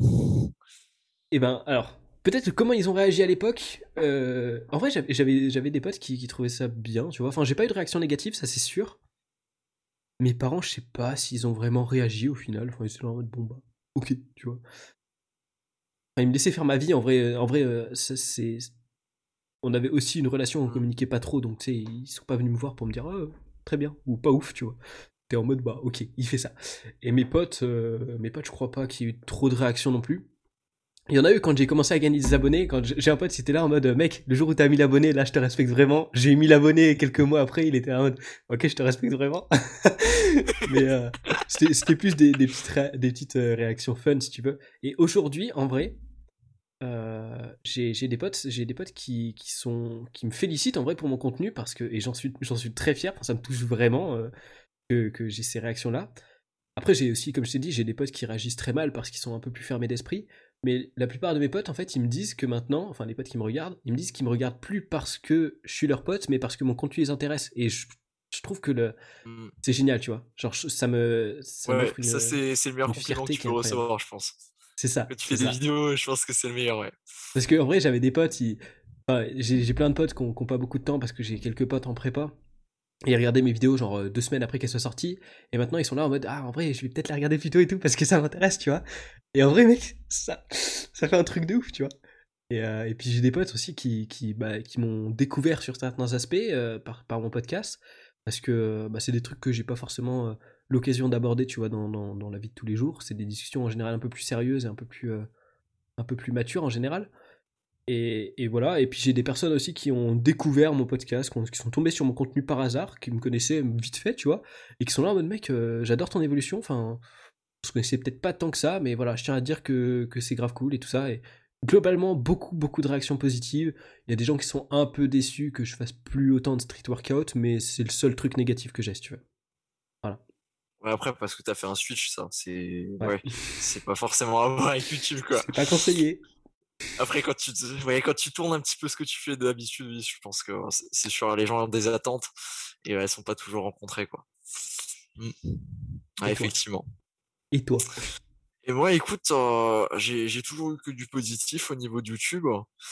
Euh, Enfin, bah, dès le début, j'avais les copains qui me soutenaient et tout au niveau de YouTube, donc j'ai jamais eu de problème de ce côté-là. Enfin, dans, l'ensemble, j'ai beaucoup de chance parce que j'ai mes copains en fait, ils m'ont toujours soutenu dans tout ce que je faisais, dans tous mes projets, parce que comme on en a déjà discuté dans le podcast précédent, tu vois, ça fait un petit moment quand même que, que j'ai des projets. Et non, j'ai énormément de chance de ce côté-là, tu vois, j'ai toujours mes copains qui me soutiennent là-dessus, même s'ils regardent pas forcément, tu vois, je, je sais qu'ils sont toujours derrière et qu'ils sont quand même toujours positifs par rapport à ça. Et c'est vrai que c'est toujours un plus. Mmh. Ouais, moi aussi, en vrai, j'ai du soutien. Voilà, je l'ai, je l'ai pas dit, mais merci à tous ceux qui me soutiennent. c'est bien les gens qui m'envoient des messages pour dire qu'ils aiment, mais c'est bien aussi les gens qui me soutiennent, tu vois. Cool. Ouais, non, parce que c'est pas forcément des dits, tu vois, mais c'est, c'est des gens qui vont être sympas avec toi et qui vont parler un petit peu du YouTube avec toi, savoir comment ça avance et tout ça, tu vois. Et juste ça, ça fait grave plaisir, quoi. Et mmh. puis juste parfois, parfois on se marre juste à aller faire des vidéos, tu sais, parfois je dis à un pote, bon, je vais faire un tournage, alors les gars, vous venez, on va se marrer. Et juste comme ça, on fait des sorties, tu vois, et juste ça, c'est génial. Je pense que mmh. c'est une occasion aussi pour rencontrer des gens et pour discuter. Et c'est vrai que depuis que j'ai lancé la chaîne YouTube, j'ai quand même rencontré pas mal de gens. Et c'est important, je trouve. Moi, j'ai surtout rencontré grâce au podcast. Mmh. Avec le podcast, ouais. Ouais, surtout, ouais. Il a plus aidé le podcast que la chaîne YouTube par rapport à ça? Par rapport aux rencontres, ouais. En vrai, bah après t'as des abonnés, tu vois, mais je considère pas vraiment que c'est des rencontres parce que j'ai jamais vu leur tête, tu vois. On n'a jamais vraiment discuté à part euh, vaguement sur Discord ou autre, et encore que même pas tant que ça, plus par euh, commentaires dans des lives. Mais euh, mais c'est vrai que les rencontres, enfin, au final c'était plus de l'approfondissement de rencontres quelque part que véritablement des rencontres, tu vois. Mais j'ai mmh. découvert des gens et c'est cool, tu vois. Genre c'est vraiment incroyable Ah, c'est vrai qu'au début aussi, je pensais pas que tu pouvais rencontrer des gens comme ça. Et au final, bah, la preuve en est, on s'est rencontrés comme ça. Mmh. Mais j'ai aussi rencontré pas mal de gens sur Instagram, ah, plus sur Instagram que sur YouTube, mais euh, effectivement, ouais, c'est vrai que c'est intéressant de rencontrer des gens et on on a tendance à, à sous-estimer le nombre de personnes qu'il y a dans ces contacts en fait qui font des trucs cool. Et ça, par Grave, contre, ça c'est important. Grave, grave, grave. Enfin, moi, chez mes potes, ils font, font plein de trucs cool, tu vois, ils le mettent pas forcément en avant. Il y a pas tout le monde qui est confortable avec se mettre en avant en expliquant un petit peu ce qu'ils font, mais euh, au final, il y a plein de gens qui font des trucs cool et il suffit de s'intéresser un petit peu et ils parleront de ça assez facilement. Mm. Mais tu sais qu'en plus, je m'étais fait, euh, je m'étais fait une liste de gens que je voulais sur le podcast parce que je savais qu'ils faisaient des trucs cool. Et en vrai, en peut-être novembre-décembre, la période un peu creuse sur le podcast où j'ai pas fait grand-chose, bah, je pensais avoir fait le tour en fait. Ou alors, il y avait des gens avec qui j'avais proposé et qui soit m'avaient mis des vents, soit m'avaient dit euh, ouais, pas chaud pour l'instant, ou peut-être une autre fois. Et du coup, en vrai, enfin, je savais qu'en gros, euh, même si je les relançais, ce serait. euh, Ouais, ça voulait laisserait dire traîner non. quoi. Et je, m'étais dit, putain, j'ai fait le tour. Et en final, euh, en vrai, je découvre des gens. c'est trop bien en fait. Genre là, je suis reparti pour plein d'épisodes. En vrai, genre, tout, tu vois, là, bah, j'ai déjà un épisode pour demain. Toi, je te sors la semaine prochaine. Et j'ai Yes. encore un épisode que j'enregistre dimanche soir. Et j'ai encore deux épisodes de, prévu, de prévu, tu vois. Donc, euh, Ah, bien. nickel! Ah, mais c'est bien, ça tourne le podcast en ce moment. ouais, c'est trop bien. Et non, mais c'est bien d'avoir des discussions comme ça, je trouve ça c'est super enrichissant. Mais ouais, ça m'a aidé. Mais en vrai, d'ailleurs, euh, petit message à ceux qui pourraient écouter, mais si- s'il y a des gens qui, qui font des trucs de ouf, enfin, non, si je dis trucs de ouf, les gens sont trop humbles pour dire je fais un truc de ouf. S'il y a des gens qui font des trucs un peu spéciaux, un peu originaux et qui ont des projets euh, qui les tiennent de ouf à cœur, moi je suis grave chaud pour en parler. Je suis trop intéressé par tous les projets de tout le monde, donc euh, voilà. Même si les gens veulent donner de, de la visibilité à leur projet que, je sais pas, dans 2, 3 mois, voire années, bah ça me pose aucun souci. J'aime trop mettre en avant des projets parce que j'adore les gens passionnés, quoi. Voilà. Message. Yes, hein, tu viens de recruter quelques personnes là, je pense. hein. Yes, j'espère. Avec plaisir. hein. Yes. Alors, la prochaine question, c'est la différence que ça a fait dans ta vie d'être un sportif, d'être devenu sportif. Waouh. Euh, Mec, le, le premier truc qui me vient à l'esprit, c'est que je crois que pour la première fois, mes parents étaient vraiment fiers de moi, tu vois. Et euh, genre, ils- enfin, on a, a, souvent, enfin pendant longtemps, on a eu une, relation très compliquée. Et euh, ça a commencé assez tôt, en vrai, depuis, depuis le collège. Et au final, on se parlait pas tant que ça. Et enfin, tu vois, t'es rarement fier de ton gosse parce qu'il passe ses journées sur des jeux vidéo. Ça se tient, c'est logique. Et, euh, c'est vrai qu'ils étaient, enfin, genre, euh, quand j'avais des potes qui venaient s'entraîner à la maison, moi, quand je tapais mes reps et qu'eux, ils, se reposaient à côté, souvent, ils disaient à mes potes, waouh, euh, oh, c'est cool, tu vois, on voit qu'il s'épanouit dans ce qu'il fait et tout. Et je crois que c'est vraiment une des premières fois où j'ai eu l'impression que mes parents étaient fiers de ce que je faisais. Et qui n'était pas un objectif recherché, tu vois, mais qui est toujours cool à, à constater. Et ah ouais, puis, bien sûr. hein. La Ouais. validation, c'est vrai que c'est super important. hein. Ouais, ouais. Et puis, et puis au final, des potes aussi qui, qui m'ont, qui, qui ont eu l'impression que vraiment, parce que j'ai quand même une grosse, grosse phase euh, harcèlement et dépression, qui ont eu l'impression que pour la première fois de ma vie, j'étais vraiment heureux. Et peut-être pas dès le début, parce que j'avais encore deux, trois merdes qui, qui, qui pataugeaient hein, dans le fond. Mais, euh, mais, mais c'est vrai que ça m'a quand même apporté beaucoup de bonheur et beaucoup d'épanouissement personnel. Donc euh, voilà, ça m'a créé un effet de halo, tu vois, beaucoup plus positif que celui que j'avais avant. Et ça, c'est chouette aussi. Donc euh, je pense que c'est ça les principaux changements que j'ai eu en, me mettant, en me mettant au sport. Puis en vrai, une passion, tu vois, une passion régulière. En vrai, c'était c'est la première passion régulière que j'ai depuis un bon moment. À, part YouTube, tu vois. Mais voilà. Mais non, le sport, c'est vrai que c'est quelque chose euh, de super important. Enfin, moi maintenant, depuis que je fais du sport, je me verrais pas euh, du jour au lendemain arrêter de faire du sport, tu vois. C'est d'accord. c'est quelque chose que je fais, enfin, même si j'en fais pas volontairement, tu vois, je vais le faire par habitude, parce que je sais que euh, j'ai besoin de m'entraîner, tu vois. Je peux je peux pas être là sans rien faire. Je suis trop, j'ai j'ai besoin, tu vois, de faire mon handstand de temps en temps, de faire mon front quand je passe à la barre, de faire mes tractions. Parce qu'en ce moment, je fais plus vraiment d'entraînement. Je fais, euh, tu vois, je, je vois la barre, j'ai envie, tu vois, je vais faire mon front. Mais je vais plus forcément entraîner euh, spécifiquement, faire mes 45 minutes d'entraînement euh, tous les 2-3 jours. Non, je, je fais quasiment un petit peu tous les jours. Et c'est vrai que c'est quelque chose qui apporte énormément en termes de sport. Ah, déjà, tu te rends compte que tu peux aussi discuter avec les copains qui font du sport. Mm. Ça déjà, ça juste ça, c'est génial. Tu rencontres plein de gens simplement parce que tu as la passion du sport. Enfin, à l'époque, quand tu pouvais aller en salle de sport, par exemple. Hein. tu rencontres des gens et puis tu peux discuter bah, des sujets un petit peu plus complexes parce qu'en général, les gens qui font du sport, c'est des gens qui ont, d'autres passions dans la vie et qui font d'autres choses et ils peuvent te parler de ça. Je sais que c'est comme ça que j'ai rencontré pas mal de personnes, notamment à l'école. Et ouais, non, globalement, c'est vraiment positif de faire du sport. Hein. Enfin, je dis pas ça spécifiquement pour le street ou pour la musculation, mais globalement, si tu fais du sport, tu vas être mieux dans ta vie et tu, tu, vas avoir plus de contrôle et tu vas avoir l'impression que tu peux, tu peux tout faire. Parce que quand tu fais du sport, en fait, tu arrives à atteindre tes objectifs et juste ça, c'est monstrueux parce que tu dis que si, si tu arrives à atteindre ces objectifs-là, bah, tu peux en atteindre d'autres, quoi. Ouais, en vrai, ça t'offre le goût de l'effort, un mindset différent. Mmh. Et puis, et puis en vrai, pour répondre à ta question, ça m'a aussi apporté une communauté méga bienveillante sur YouTube en vrai. Parce que, mec, la communauté sportive, euh, on le dit pas assez, mais elle est géniale. Ouais, les gars qui font du sport, c'est vrai qu'en général, enfin, ou alors même ceux qui commencent, tu, as le mindset derrière et c'est des gens qui, qui, veulent pousser les autres vers le haut, tu vois, ils veulent pas faire de la jalousie ou de la compétition ou tout ça à outrance. Et c'est vrai que c'est intéressant. Mmh.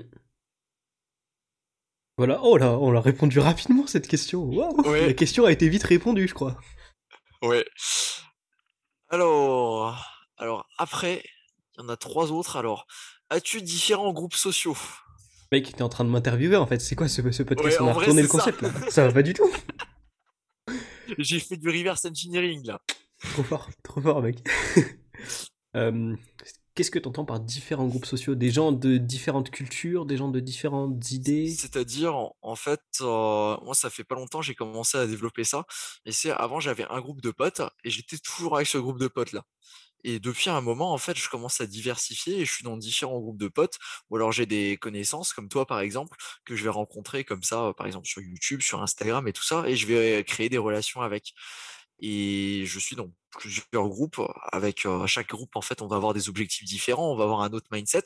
Et je trouve ça grave intéressant en termes de groupe parce que, en fait, quand tu es seulement dans un seul groupe, tu vas être bloqué un peu dans la dynamique du groupe et tu vas pas avoir énormément d'influence. Et en fonction de tes intérêts, tu risques d'être vite bloqué.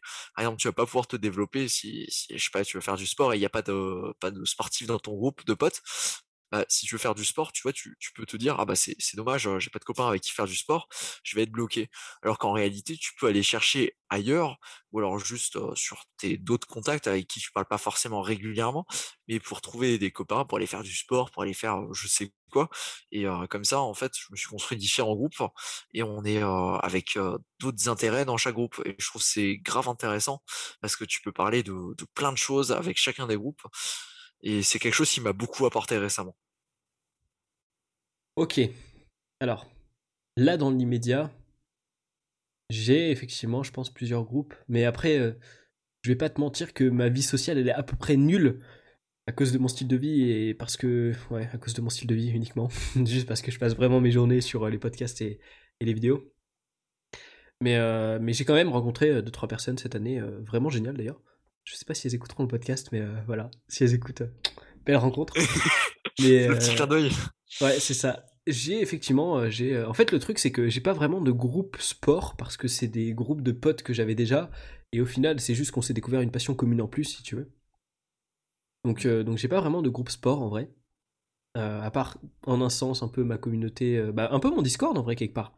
Bah, ton Discord, ouais, carrément. Ouais. En vrai, on discute pas tant que ça. Genre, euh, l'autre jour, là, on a discuté quand même pas mal. Euh, mais, mais en général, c'est vrai que je me fais assez rare. Ouais, c'est vrai qu'en général, je me fais assez rare. On est le 25 pour ceux qui. Voilà, aujourd'hui, on est le 25. Oh, ça va sortir en avril, ça veut dire euh, le podcast. Oh là là là. Les gens, ils auront l'impression que c'était il y a une éternité qu'on a eu cette discussion sur Discord. C'était il y a deux semaines. ouais, c'est ça. Et, et, du coup, ouais, en gros, en gros, il y a entre guillemets ce groupe Discord qu'on peut considérer comme le groupe sport. J'ai un groupe, du coup, vaguement, enfin, c'est pas un groupe finalement, c'est plein de personnes euh, individuelles qui se rapprochent de la création de contenu. Au final, sur YouTube, pas tant que ça, il y a que, il y a que toi avec qui je garde contact régulièrement. Il y a aussi Alexis euh, Lefebvre qui était venu sur le podcast aussi, mais avec qui on discute ah plus tant que ça. Mm. Euh, il a changé un peu de contenu aussi, moi aussi d'ailleurs, il faut le dire. Ouais, il fait du marketing maintenant, me semble. Ouais, il fait du marketing. Avec, avec un peu de psychologie et tout ça. Mm. Euh, et, puis sinon, euh, j'ai mon pote Valentin qui est aussi passé sur le podcast et mon pote Charlie Head qui est aussi passé sur le podcast deux fois lui en plus. euh, qui, qui, eux sont sur TikTok, donc on peut considérer que c'est de la création de contenu même si c'est pas vraiment YouTube. C'est un peu un contenu différent. Donc j'ai ce groupe-là, effectivement. Je sais pas si on a des discussions super souvent sur la création de contenu. Généralement, en plus, on se partage des contenus, si tu veux, qu'on ne parle vraiment de création de contenu. À part dans les podcasts, en général, c'est dans les podcasts ou autour de ces occasions-là qu'on en parle. Et puis, j'ai mes potes. Euh, en vrai, ce que j'aimerais avoir, c'est, tu vois, des, un groupe social sur. Euh, un, groupe social, un groupe social curieux, si tu veux. Genre, euh, je suis un mec trop, trop, trop curieux, mec. J'adore apprendre mm. de plein de sujets. Et j'aimerais trop qu'il y ait des groupes qui soient pareils, tu vois et que d'un coup ils aient fait une découverte, genre comme, euh, comme je pourrais faire dans mes vidéos, tu vois, qu'ils aient envie de partager, et hop là je tombe sur un nouveau sujet, c'est trop intéressant, tu vois, je découvre le truc comme j'essaie de le faire sur mes vidéos, mais tu vois, c'est une fois toutes les non, deux ou trois semaines. Il y a l'idée. Tu vois, et c'est ça, genre une, une, ouais, un groupe social un peu scientifique et curieux. C'est un peu ce qui me manque, je pense. Et sinon, ouais, j'ai un groupe social euh, bah, de potes et de, de, gens de confiance, d'amis aussi. Et, mais sinon, ouais, en vrai, euh, c'est trois là, on va dire, à peu près. Et toi? Ah ouais, c'est quelque chose, bah, vu que j'ai changé assez souvent d'école, en fait, c'est, c'est vrai que, enfin, pendant longtemps, les relations sociales, c'était pas, c'était pas du tout ma priorité, c'était quelque chose que je mettais loin en arrière. Hein. J'étais, je passais énormément de temps sur l'ordinateur, et puis j'avais des potes sur l'ordinateur, et puis on jouait à Minecraft tous ensemble, on allait sur les serveurs factions, on créait des bases, et puis on attaquait d'autres gens, et puis on passait nos, nos journées comme ça. Mais c'est vrai qu'avec le temps, au final, bah, c'est les relations avec les, vrais amis et les vrais copains qui restent. Hein. Et euh, c'est vrai que ça, ça a été assez important.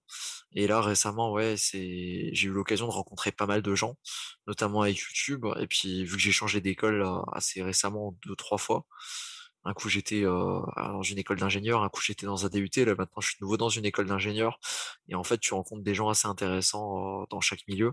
Et c'est vrai que euh, bah, on a plein d'intérêts en commun. Là, par exemple, j'ai rencontré un groupe qui, qui s'intéresse aux crypto-monnaies. Je sais pas si, si tu es dedans ou pas, ou si tu connais, si tu t'intéresses ou pas. Vaguement. Vaguement. Et en fait, on est, on est tous dans les crypto-monnaies, quoi. Donc, on s'intéresse tous à l'actualité, à voir ce qui se passe avec les cours et tout ça. Et euh, on s'intéresse tous à ça. Et après, en termes de groupe, bah, j'ai aussi des personnes sur YouTube, comme toi, tu dis, bah, par exemple, des, des, créateurs de contenu, bah, toi, évidemment. Euh, et puis, j'ai d'autres amis euh, avec lesquels on va sûrement faire des vidéos par la suite. Donc, ça, ça va arriver un jour. En mai, quand on aura un petit peu plus de temps, parce que là, en ce moment, c'est un petit peu serré en mmh. termes de temps. Et ouais, j'ai, mes amis que j'ai depuis très très longtemps, depuis le collège, depuis le lycée, avec lesquels on, on... en ce moment on fait un peu d'urbex en vrai. On fait de l'urbex, on fait de l'exploration, enfin c'est, c'est grave sympa et on fait nos soirées aussi régulièrement. C'est vrai que c'est très sympathique. Hein. Alors pas que pas que j'oublie quelqu'un, tu sais, qui passe sur le podcast et que j'ai pas cité encore. c'est le drame quand tu fais ce genre de choses. Et après, tu as toutes les personnes individuelles qui sont pas forcément dans des groupes de potes, mais euh, avec qui euh, je parle régulièrement aussi, ouais. Et puis un, groupe de sport dans lequel je suis, euh, c'est en fait avec des coachs sportifs. Hein. C'est des gars qui font des vidéos sur YouTube principalement, mais qui font vraiment sur le sport et avec lesquels on échange sur YouTube et sur le sport aussi en général. Mmh. Mais ouais, je trouve c'est grave intéressant d'avoir différents cercles avec lesquels tu peux parler de différents sujets parce qu'on n'a pas tous les mêmes intérêts après. Ouais, au final, c'est un peu des contacts quelque part. Mmh. Mmh, après, plus ciblé sur un, sur un sujet, tu vois. Ouais, ouais, enfin, C'est comme ça que je le vois. Après, en réalité, on parle de, tout et n'importe quoi aussi. Hein. Mmh. Ouais, bah c'est clair qu'en vrai, euh, moi je me rends compte que les contacts, ça me, ça me manque cruellement. Hein. C'est vrai que je devrais créer un peu plus de relations sociales. Ouais, c'est quelque chose d'important. Hein. Mmh. Enfin, je, m'en suis rendu compte quand j'avais pas vraiment beaucoup d'amis quand j'étais en prépa. Et c'est vrai que tu te rends compte que bah, j'avais deux amis en prépa, tu vois. Et autant c'est bien, mais au bout d'un moment, tu vois, quand tu veux parler des choses un petit peu plus complexes, t'as tout le temps les mêmes avis qui ressortent. Et si, si, tu veux te développer, au bout d'un moment, t'es obligé d'aller rechercher d'autres personnes et d'aller d'aller étayer un peu ta curiosité, quoi. Ouais, Ouais, puis ce qui me manque, je pense aussi, et peut-être que toi c'est le cas aussi, c'est des contacts un peu euh, pro, si tu veux, genre euh, un peu entrepreneurs, tu vois, qui ont des compétences et, sur lesquels, euh, enfin vers lesquels tu pourrais te tourner si tu as envie de créer des projets. Moi, je sais qu'en vrai, j'en ai aucun. Enfin, en vrai, éventuellement, je pourrais te demander des conseils à toi si je voulais créer un site web ou un jeu, mais c'est tout quoi. Ça se limite à mmh. ça. Donc, Ouais, ça aussi c'est important en fonction de ce que tu veux faire. Ouais, c'est vrai. Mmh. J'ai quelques amis qui ont des projets, mais effectivement, ouais, c'est vrai que ça c'est quelque chose à développer. Un futur podcast avec quelqu'un? Potentiellement. Potentiellement. Allez, je t'écoute pour la suite. Ah yes. Alors, tes objectifs et la direction que tu veux donner à la chaîne et tes prochains projets. Ok. Euh, alors, là, mes objectifs, en vrai, c'est, euh, ce serait de commencer à, s'approcher de la monétisation pour que mes vidéos soient plus mises en avant. Euh, le podcast, j'aimerais bien le monétiser. En vrai, je me dis qu'il y a, enfin, comment dire, me trouver un sponsor parce que je me dis qu'il y a quand même du potentiel en vrai. Je trouve, enfin, je pense que j'ai peut-être, j'ai des idées en tête, tu vois. Je, je vais pas trop spoiler, mais je vais tenter des trucs prochainement. Et puis, euh, il y a moyen que je me prenne des vents, comme très souvent, comme très très très souvent. Mais, mais je vais tenter des trucs. Et euh, ouais, mes objectifs, en vrai, en vrai, ce serait de, bah, de toujours toucher une audience plus grande. Et la direction que va prendre euh, ma chaîne et mon podcast. En vrai, le podcast, j'aime bien la direction qu'il prend, tu vois. Je kiffe trop la direction. J'aime bien les interviews, j'aime bien les discussions comme on peut avoir là. Même si c'est quelque part un peu une interview de moi et de toi à la fois. C'est, un concept. C'est un bon mélange. ouais, concept. Et puis en vrai. ici. Hmm. Et puis en vrai, ma, chaîne, euh, ma chaîne euh, perso, sinon en vrai, j'y réfléchis, tu vois. Aujourd'hui encore, je réfléchissais, euh, j'aimerais créer des, concepts, tu vois, mettre des, cases finalement quelque part, mettre, créer des concepts qui, qui, seraient clairs, tu vois, parce qu'au final, ben, mes vidéos un peu scientifiques et les vidéos où c'est plus moi qui vis ma vie, genre bah, un an sans, sans, alcool et tout ça, par exemple, qui sont plus du partage d'expérience, quelque part, ça, ça ça s'oriente dans la même démarche qui était un peu, euh, je crois que la playlist, je l'avais appelée la société en idée à l'époque, où en gros, je, à travers ma vie et ce que je partageais, je remettais en question un aspect de la société que je trouvais cool, mais au final, il y avait des formats trop différents dans cette même playlist, donc j'ai différencié en deux playlists. Une qui est euh, en gros ma philosophie de vie, où je vais partager mon expérience, euh, des trucs comme ça, et une qui serait plus genre pourquoi, se poser une question sur un truc et essayer d'y répondre avec un avis scientifique. Et j'aime bien, j'aime bien ce format-là de, poser des questions scientifiques. Donc je pense que je vais essayer d'orienter de plus en plus par ça, de ce côté-là. Euh, sur la forme, j'aimerais me rapprocher de ce que fait euh, Dirty Biology. Je sais pas si tu vois qui c'est. Si, oui, je vois ce qu'il fait. Incroyable, ces vidéos, incroyable, vraiment. Je m'inspire beaucoup. Le montage là en ce moment, il fait quelque chose euh, de très très propre. Ouais, il fait des trucs vraiment clean. Et, et, voilà, et puis en vrai, sur le fond, je m'en rapproche vaguement, même si c'est moins biologique et plus psychologique, anthropologique. Mais j'aime bien. Euh, en fait, j'ai vraiment l'impression qu'il n'y a pas tant de contenu anthropologique que ça sur YouTube. Et si je peux apporter ma petite patte à moi, let's go, tu vois. Tu veux dire quoi par anthropologique? Ben, quelque part, euh, c'est, comment dire, observer d'où viennent certains comportements, tu vois. Hmm. Et, j'ai l'impression qu'il n'y en a pas tant que ça sur YouTube. Alors, je sais pas si c'est un truc que les gens se posent beaucoup la question de d'où ça vient, tu vois. Mais moi, je me la pose beaucoup de, de cette question d'anthropologie. Et du coup, ben, je la partage. Voilà. J'aime bien, j'aime bien partager ça. J'ai des retours positifs pour l'instant. Je sais pas. Je pense que voilà, ça va être plus des trucs euh, à but de curiosité intellectuelle là prochainement. Et en vrai, et en vrai, un truc que, je planifie vraiment, vraiment beaucoup, mais qui va beaucoup dépendre de, de l'aspect logistique et de la connexion, c'est de faire des lives en vrai sur Twitch. Mais j'ai trop envie. Je là, j'ai pas le ah temps de créer un compte Twitch. Je pense que ça doit être sympa. J'ai j'ai trop hâte quoi, vraiment. C'était trop cool les lives sur YouTube. Le problème c'est qu'on n'est pas beaucoup, donc en général c'est un peu. Il faut que je comble si tu veux. Mais, mais c'est trop, en vrai, c'est trop intéressant à faire. Genre, euh, on a des interactions trop cool, on a des, des, sujets trop intéressants et tout. Puis on passe des bons moments. En vrai, moi, je rigole, je m'amuse. Euh, les gens kiffent, je leur apporte des réponses. Ils, m'apportent des questions au final, ou des fois, j'ai pas des réponses et qui sont intéressantes. Et c'est trop bien, en vrai, les lives, j'adore. Voilà. Ouais, c'est à toi de faire le speech après. Non, mais c'est sympathique à faire, je pense, un live aussi. Après, l'interaction directement avec les, personnes qui regardent, les viewers, je pense ça aussi, ça doit être sympathique quand tu as des gens qui regardent et puis qui, euh, qui, réagissent directement à ce que tu fais ou ce que tu dis, avec lesquels tu peux discuter. C'est vrai que c'est plutôt sympathique. Et du coup, toi, ta chaîne, dans deux mois, dans quelle direction elle va partir? Attends deux mois, je sais déjà là où elle va. Hein. Ok, bah dans, dans, dans, 3 à 4 mois alors. dans 3 à 4 mois. Ah, ça va continuer sur le street workout, mais ça va réduire la quantité de vidéos. On va passer à une vidéo toutes les deux semaines avec des vidéos un petit peu plus longues qui vont passer entre 8, 10 et peut-être, peut-être 15 minutes sur certaines. Parce que je pense qu'il y a un créneau à jouer sur des vidéos un petit peu plus longues en termes de sujet, bah, au fur et à mesure, je vais rajouter du contenu donc sur les vidéos et ça va se raccrocher à l'application. parce que c'est toujours cool d'avoir un petit truc sur lequel tu vas sur ta petite application, tu sais, tu regardes, ah, l'exercice là, je peux le faire. Là, je veux débloquer ça, yes. Juste à cliquer, à regarder les progressions et tout. Je le vois bien. Après, c'est quelque chose que, j'aurais bien aimé avoir quand j'ai quand j'ai commencé, savoir, euh, un petit guide euh, directement, savoir qu'est-ce que je peux faire, où est-ce que je suis, comment débloquer. Et ça, c'est quelque chose que je veux beaucoup développer avec l'application. Alors après, à voir si les téléchargements et tout ça, ça suit derrière. Mais en tout cas, euh, ouais, c'est quelque chose, c'est la direction que j'ai bien envie de donner à la chaîne pour le moment. Et euh, je sais qu'à un moment, il faudra que je switch un petit peu parce que le street workout, c'est pas une source euh, infinie de sujets. Au bout d'un moment, tu as un petit peu fait le tour. Mais il me reste quand même encore pas mal de sujets à aborder. Donc je pense que j'en ai au moins encore pour un an à rythme d'une vidéo toutes les deux semaines à sortir quelque chose d'assez sympathique. Mais ouais, je vais réduire un petit peu le rythme, mais je vais augmenter la durée des vidéos, je pense. Ouais. Toi aussi, t'as peur de, cette euh, fin de la créativité, d'avoir euh, complètement épongé ton sujet et de plus rien avoir? Moi, j'en avais peur hein, sur le street workout. Hein. Et je pense qu'en vrai, j'en étais arrivé à un stade où, mmh. moi, de ce que je comptais faire comme approche, j'avais fait le tour, en gros.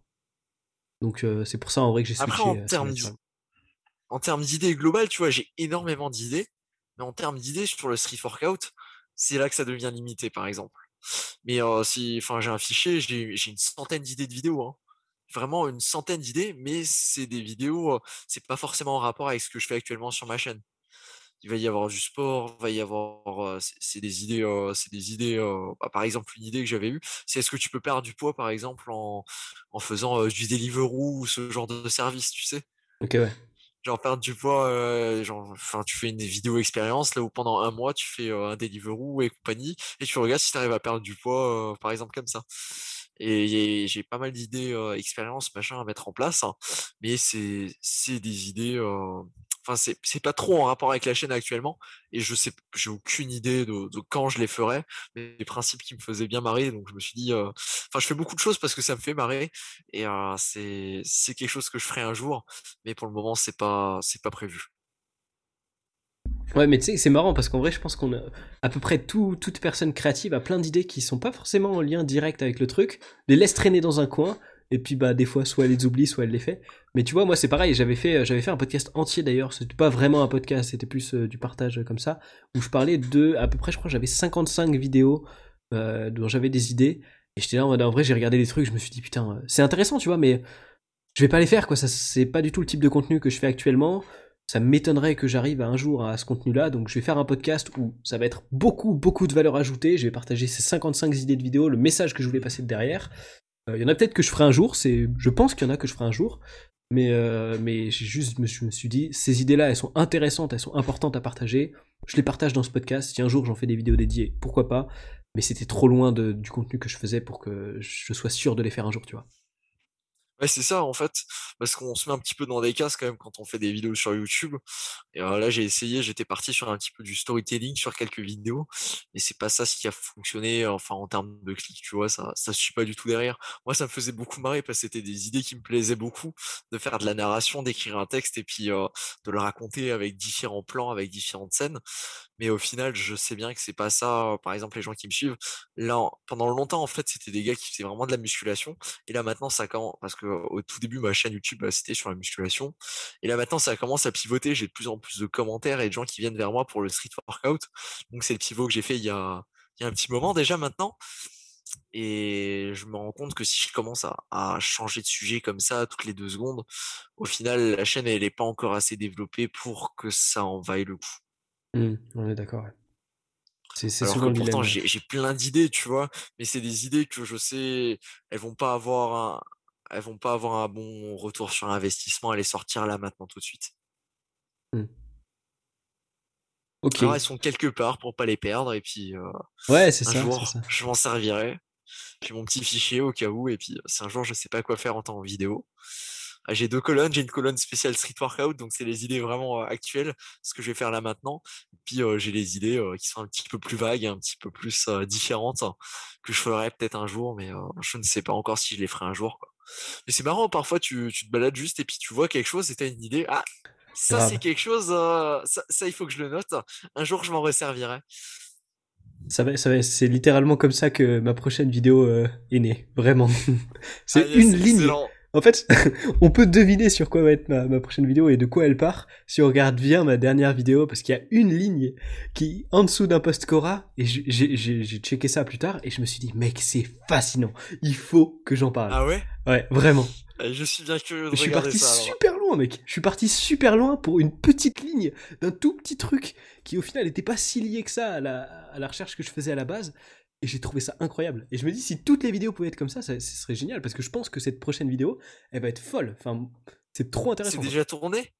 C'est déjà, beaucoup écrit. En vrai, j'ai, l'autre raison pour laquelle j'ai pris du temps avant de sortir cette vidéo, c'est que j'en ai écrit trois en parallèle, plus le script du court métrage en, anglais. Parce que du coup, là, les, mes, mes, deux prochaines, en vrai, elles sont scriptées. Ce qui est super rare, mais elles sont vaguement scriptées. En gros, je vais les refaire un peu, mais j'ai la grosse trame et le, j'ai fait le gros du boulot sur le script. Donc ouais. D'accord. Ah yes, hein. on peut les attendre pour quand alors les vidéos? Mais quand j'aurai le temps. La question. Quand j'aurai moins de podcasts à tourner aussi. La fameuse. Ah écoute, là tu vas prendre de l'avance, tu seras tranquille après sur les podcasts. Ouais. Puis c'est bien quand même, tu peux faire ça le soir, donc ça va, je pense, en termes de temps. Hmm. Ok, question suivante. Écoute, la question suivante, alors je ne sais pas si tu vas pouvoir me donner une réponse. C'est très très vaste. Comment vois-tu l'évolution de la société à court, moyen et long terme? Point de vue global. Waouh Ça c'est vraiment la question. Euh, c'est pas la question avec laquelle j'aurais dû terminer. c'est la question finale ça? Ouais. Ok. La question finale en fait, je crois que j'aurais dû mettre euh, les objectifs et tout ça. Ok. Ouf réfléchir. Qu'est-ce que tu vois comme tendance qui se profile? Qu'est-ce que qu'est-ce que tu vois un petit peu comme prédiction?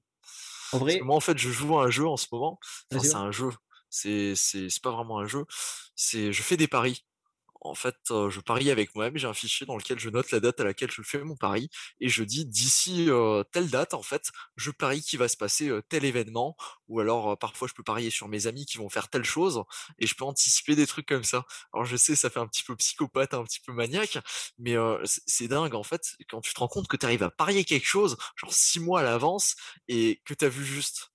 Et on en parlait déjà un petit peu avant quand tu disais miser sur le futur et tout ça, mais quand tu arrives à le faire, c'est dingue. Bon après, il faut pas en faire 50 000 non plus, là où effectivement, bah, peu, importe ce qui arrive, tu vois, tu vas en avoir un qui va se réaliser, mais faire des études par exemple sur des tendances et sur ce genre de choses, c'est vrai que je trouve ça intéressant après. En vrai, il y a tellement d'aspects, mec, sur. Déjà, je pense que sur un aspect technologique, ça va pas évoluer aussi vite que ce qu'on pense. Genre 2050, c'est pas les voitures volantes et tout, tu vois. Je pense pas. Je pense que ça va. Enfin, on, idéalisait trop, je pense, euh, cette société complètement numérique et tout. Peut-être qu'il y aura plus de mmh. trucs automatisés, mais je pense pas qu'il y aura des prouesses technologiques vraiment impensables par rapport à aujourd'hui, tu vois. Je pense. Hein. Mmh. Après, euh, voilà.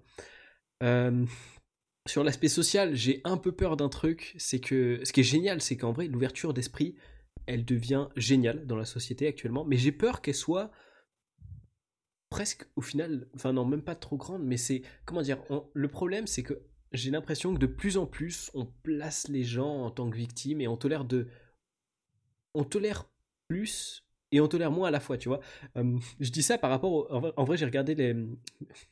Allez, je vais balancer euh, d'autres trucs pour les gens qui ont vraiment trop de temps devant eux, qui ce podcast de deux heures c'était pas assez. Euh. Je sais pas si tu regardes Jiraya TV. J'aime trop ce mec, il est incroyable. Euh, c'est du full divertissement pour le coup. Mais euh, il avait fait, euh, il avait regardé des émissions qui étaient en gros des pensionnats avec des, avec des gosses qui. en gros, c'est un truc qui a été tourné en 2004. C'est des élèves qui avaient été mis dans un pensionnat pour réussir un diplôme. En gros, en un mois, c'était une espèce de télé-réalité, mais avec des élèves. je suis pas du tout friand de télé-réalité, mais le truc était trop cool. Je sais pas pourquoi, j'ai trop kiffé. J'ai eu la discussion avec un pote d'ailleurs, je lui disais, mais je saurais pas t'expliquer pourquoi. Et en gros, la, la réflexion qu'il faisait, c'est mais ça, en fait, il y a 50 ans, genre, euh, le, prof, il lui mettait une torgnole à l'élève. Et là, aujourd'hui, ce serait en mode, euh, mais même pas, il a le droit de lui dire de se taire parce que euh, sinon, le mec, il va porter plainte auprès de ses parents, il va lui dire, non, mais le prof, il m'a mal parlé et tout.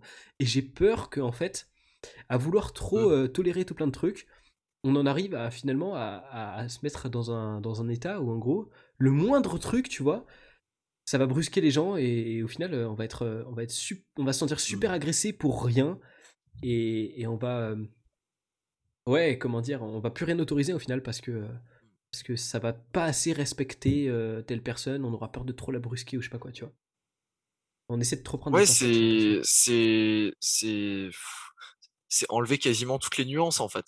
Mmh. Ça revient un peu à ça. Après, je trouve c'est c'est une tendance qui est assez dangereuse et qui commence aussi à, comme tu le disais, euh, de, transformer les gens en victimes que dès qu'il y a quelque chose en fait à la place de prendre le contrôle de la situation et de se dire écoute je l'ai peut-être mérité écoute c'est de ma faute c'est quelque chose que, que j'aurais pu éviter c'est quelque chose que j'aurais pu gérer différemment. En fait les gens vont se positionner en tant que ah oui bon euh, j'ai pas de chance c'est mon malheur et ils vont vont se mettre dans une position dans laquelle ils n'ont aucun pouvoir dessus alors qu'en réalité euh, il y avait plein de choses à faire pour prévoir la situation. Ouais c'est ça mais après je me dis peut-être qu'il y a une chance que tu vois les gens se rendent compte que que on nous positionne trop en, tant que victime, tu vois. Enfin, il y a, plein de trucs. En vrai, il y a plein de trucs. Euh, ça, tu t'en rends compte dans tous les domaines, genre même dans le domaine médical. C'est là où ça me frappe le plus, c'est que ça quelque part c'est monétisé parce que si en fait, il y a plein de trucs qu'aujourd'hui euh, on considère ça comme des maladies mentales. Il y a tout plein, plein, plein de nouvelles maladies qui ont émergé. Le moindre truc, c'est une maladie. Et pourquoi? Parce que du coup, on va pouvoir te faire une prescription, on va pouvoir faire tourner l'industrie des médicaments. Parce que du coup, si, le, moindre problème, ça a un nom et du coup, ça a un traitement, bah, on peut te, vendre le traitement. Quoi. Et, au final, en vrai, enfin, euh, comment dire? En vrai, je pense pas être bien placé pour, euh, parler, enfin, pour euh, me prononcer là-dessus parce que je suis clairement un enfant du 21 e siècle, tu vois. En vrai, ça va, la vie, elle n'a pas été trop dure avec moi. Mais en vrai, enfin, on, essaie de je sais pas, je sais pas si on peut dire qu'on essaie de rendre la vie super facile et d'éviter en fait aussi on essaie d'éviter tous les problèmes aux gens tu vois.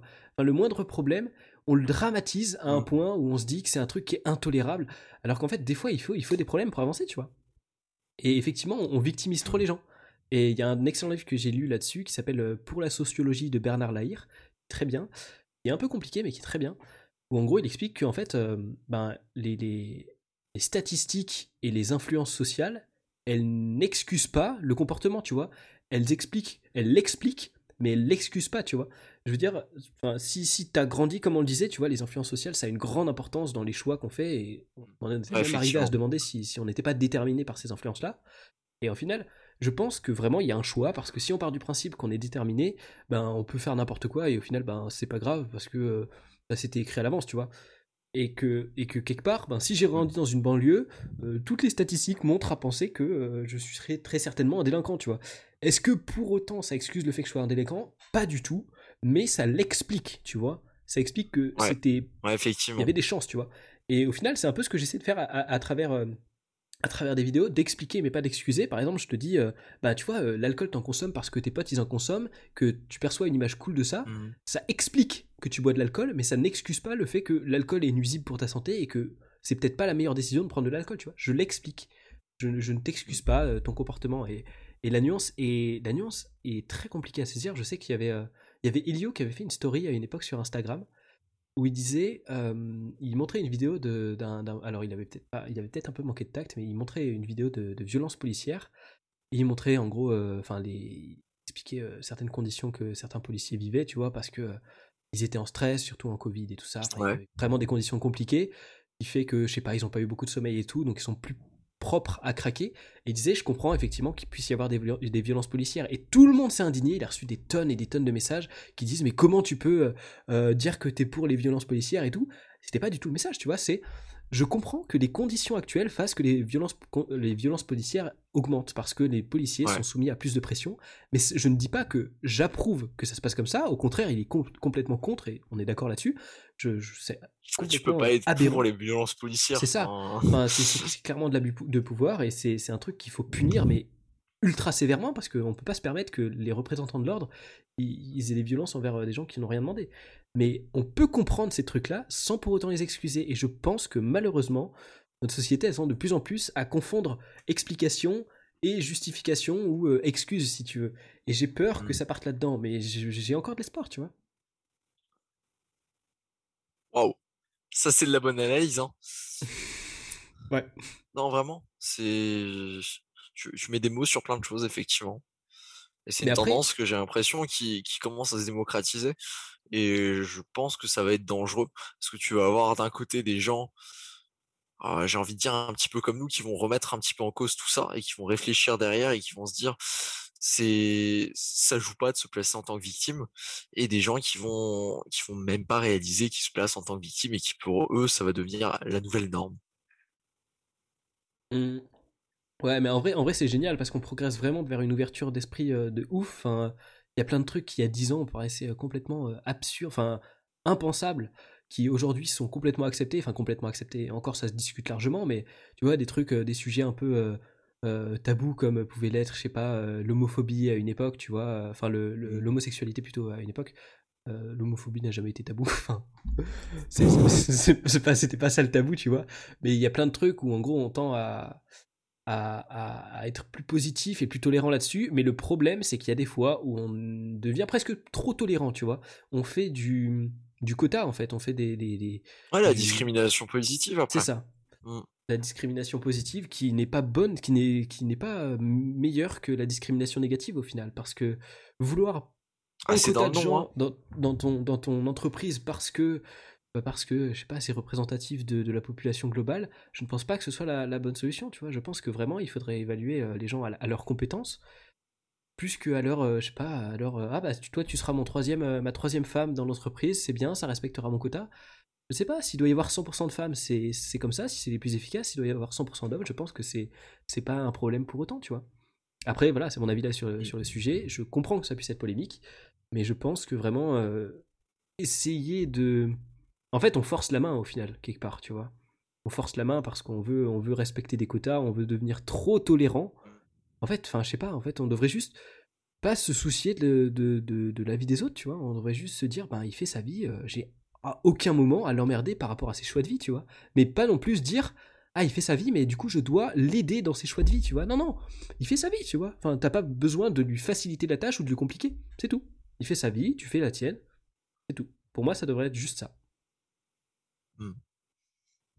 Ah, c'est intéressant que tu viennes sur le sujet euh, discrimination positive, positive et tout ça. C'est vrai, c'est quelque chose qui commence à être mis en place dans certains, bah, surtout aux States, c'est quelque chose qu'ils font pas mal. Je sais pas si tu avais déjà vu, mais à un moment ils avaient fait des stats. Enfin, si t'étais asiatique, tu, tu partais avec des points de retard sur euh, sur tes interros. Genre tu commençais, tu avais des points négatifs, tu devais rattraper des points parce que tu étais asiatique. Et si tu étais latino ou latino ou africain, et eh ben tu, tu avais des points d'avance. Hein. C'était totalement aberrant, tu vois. Et si tu commences à, discriminer, bah, enfin, tu, vois, il n'y a aucune différence entre ça et la discrimination négative, quoi. Mmh. Au bout d'un moment, c'est tu mets des gens dans des cases simplement à cause de leur couleur de peau ou à cause de leur pensée.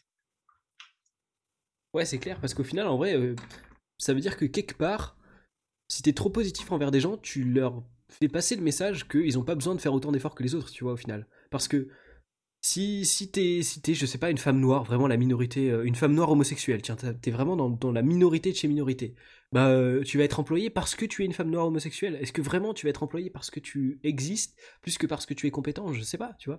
Mais, euh, mais quelque part, ça veut dire que la personne n'a pas besoin de faire d'efforts parce qu'elle est employée pour, pour son quota. Donc ça se trouve, son job, il va servir à rien à l'entreprise, tu vois. Ce sera juste on l'emploie parce qu'on a besoin, de, dans notre relevé, de dire qu'on a une femme noire homosexuelle, tu vois.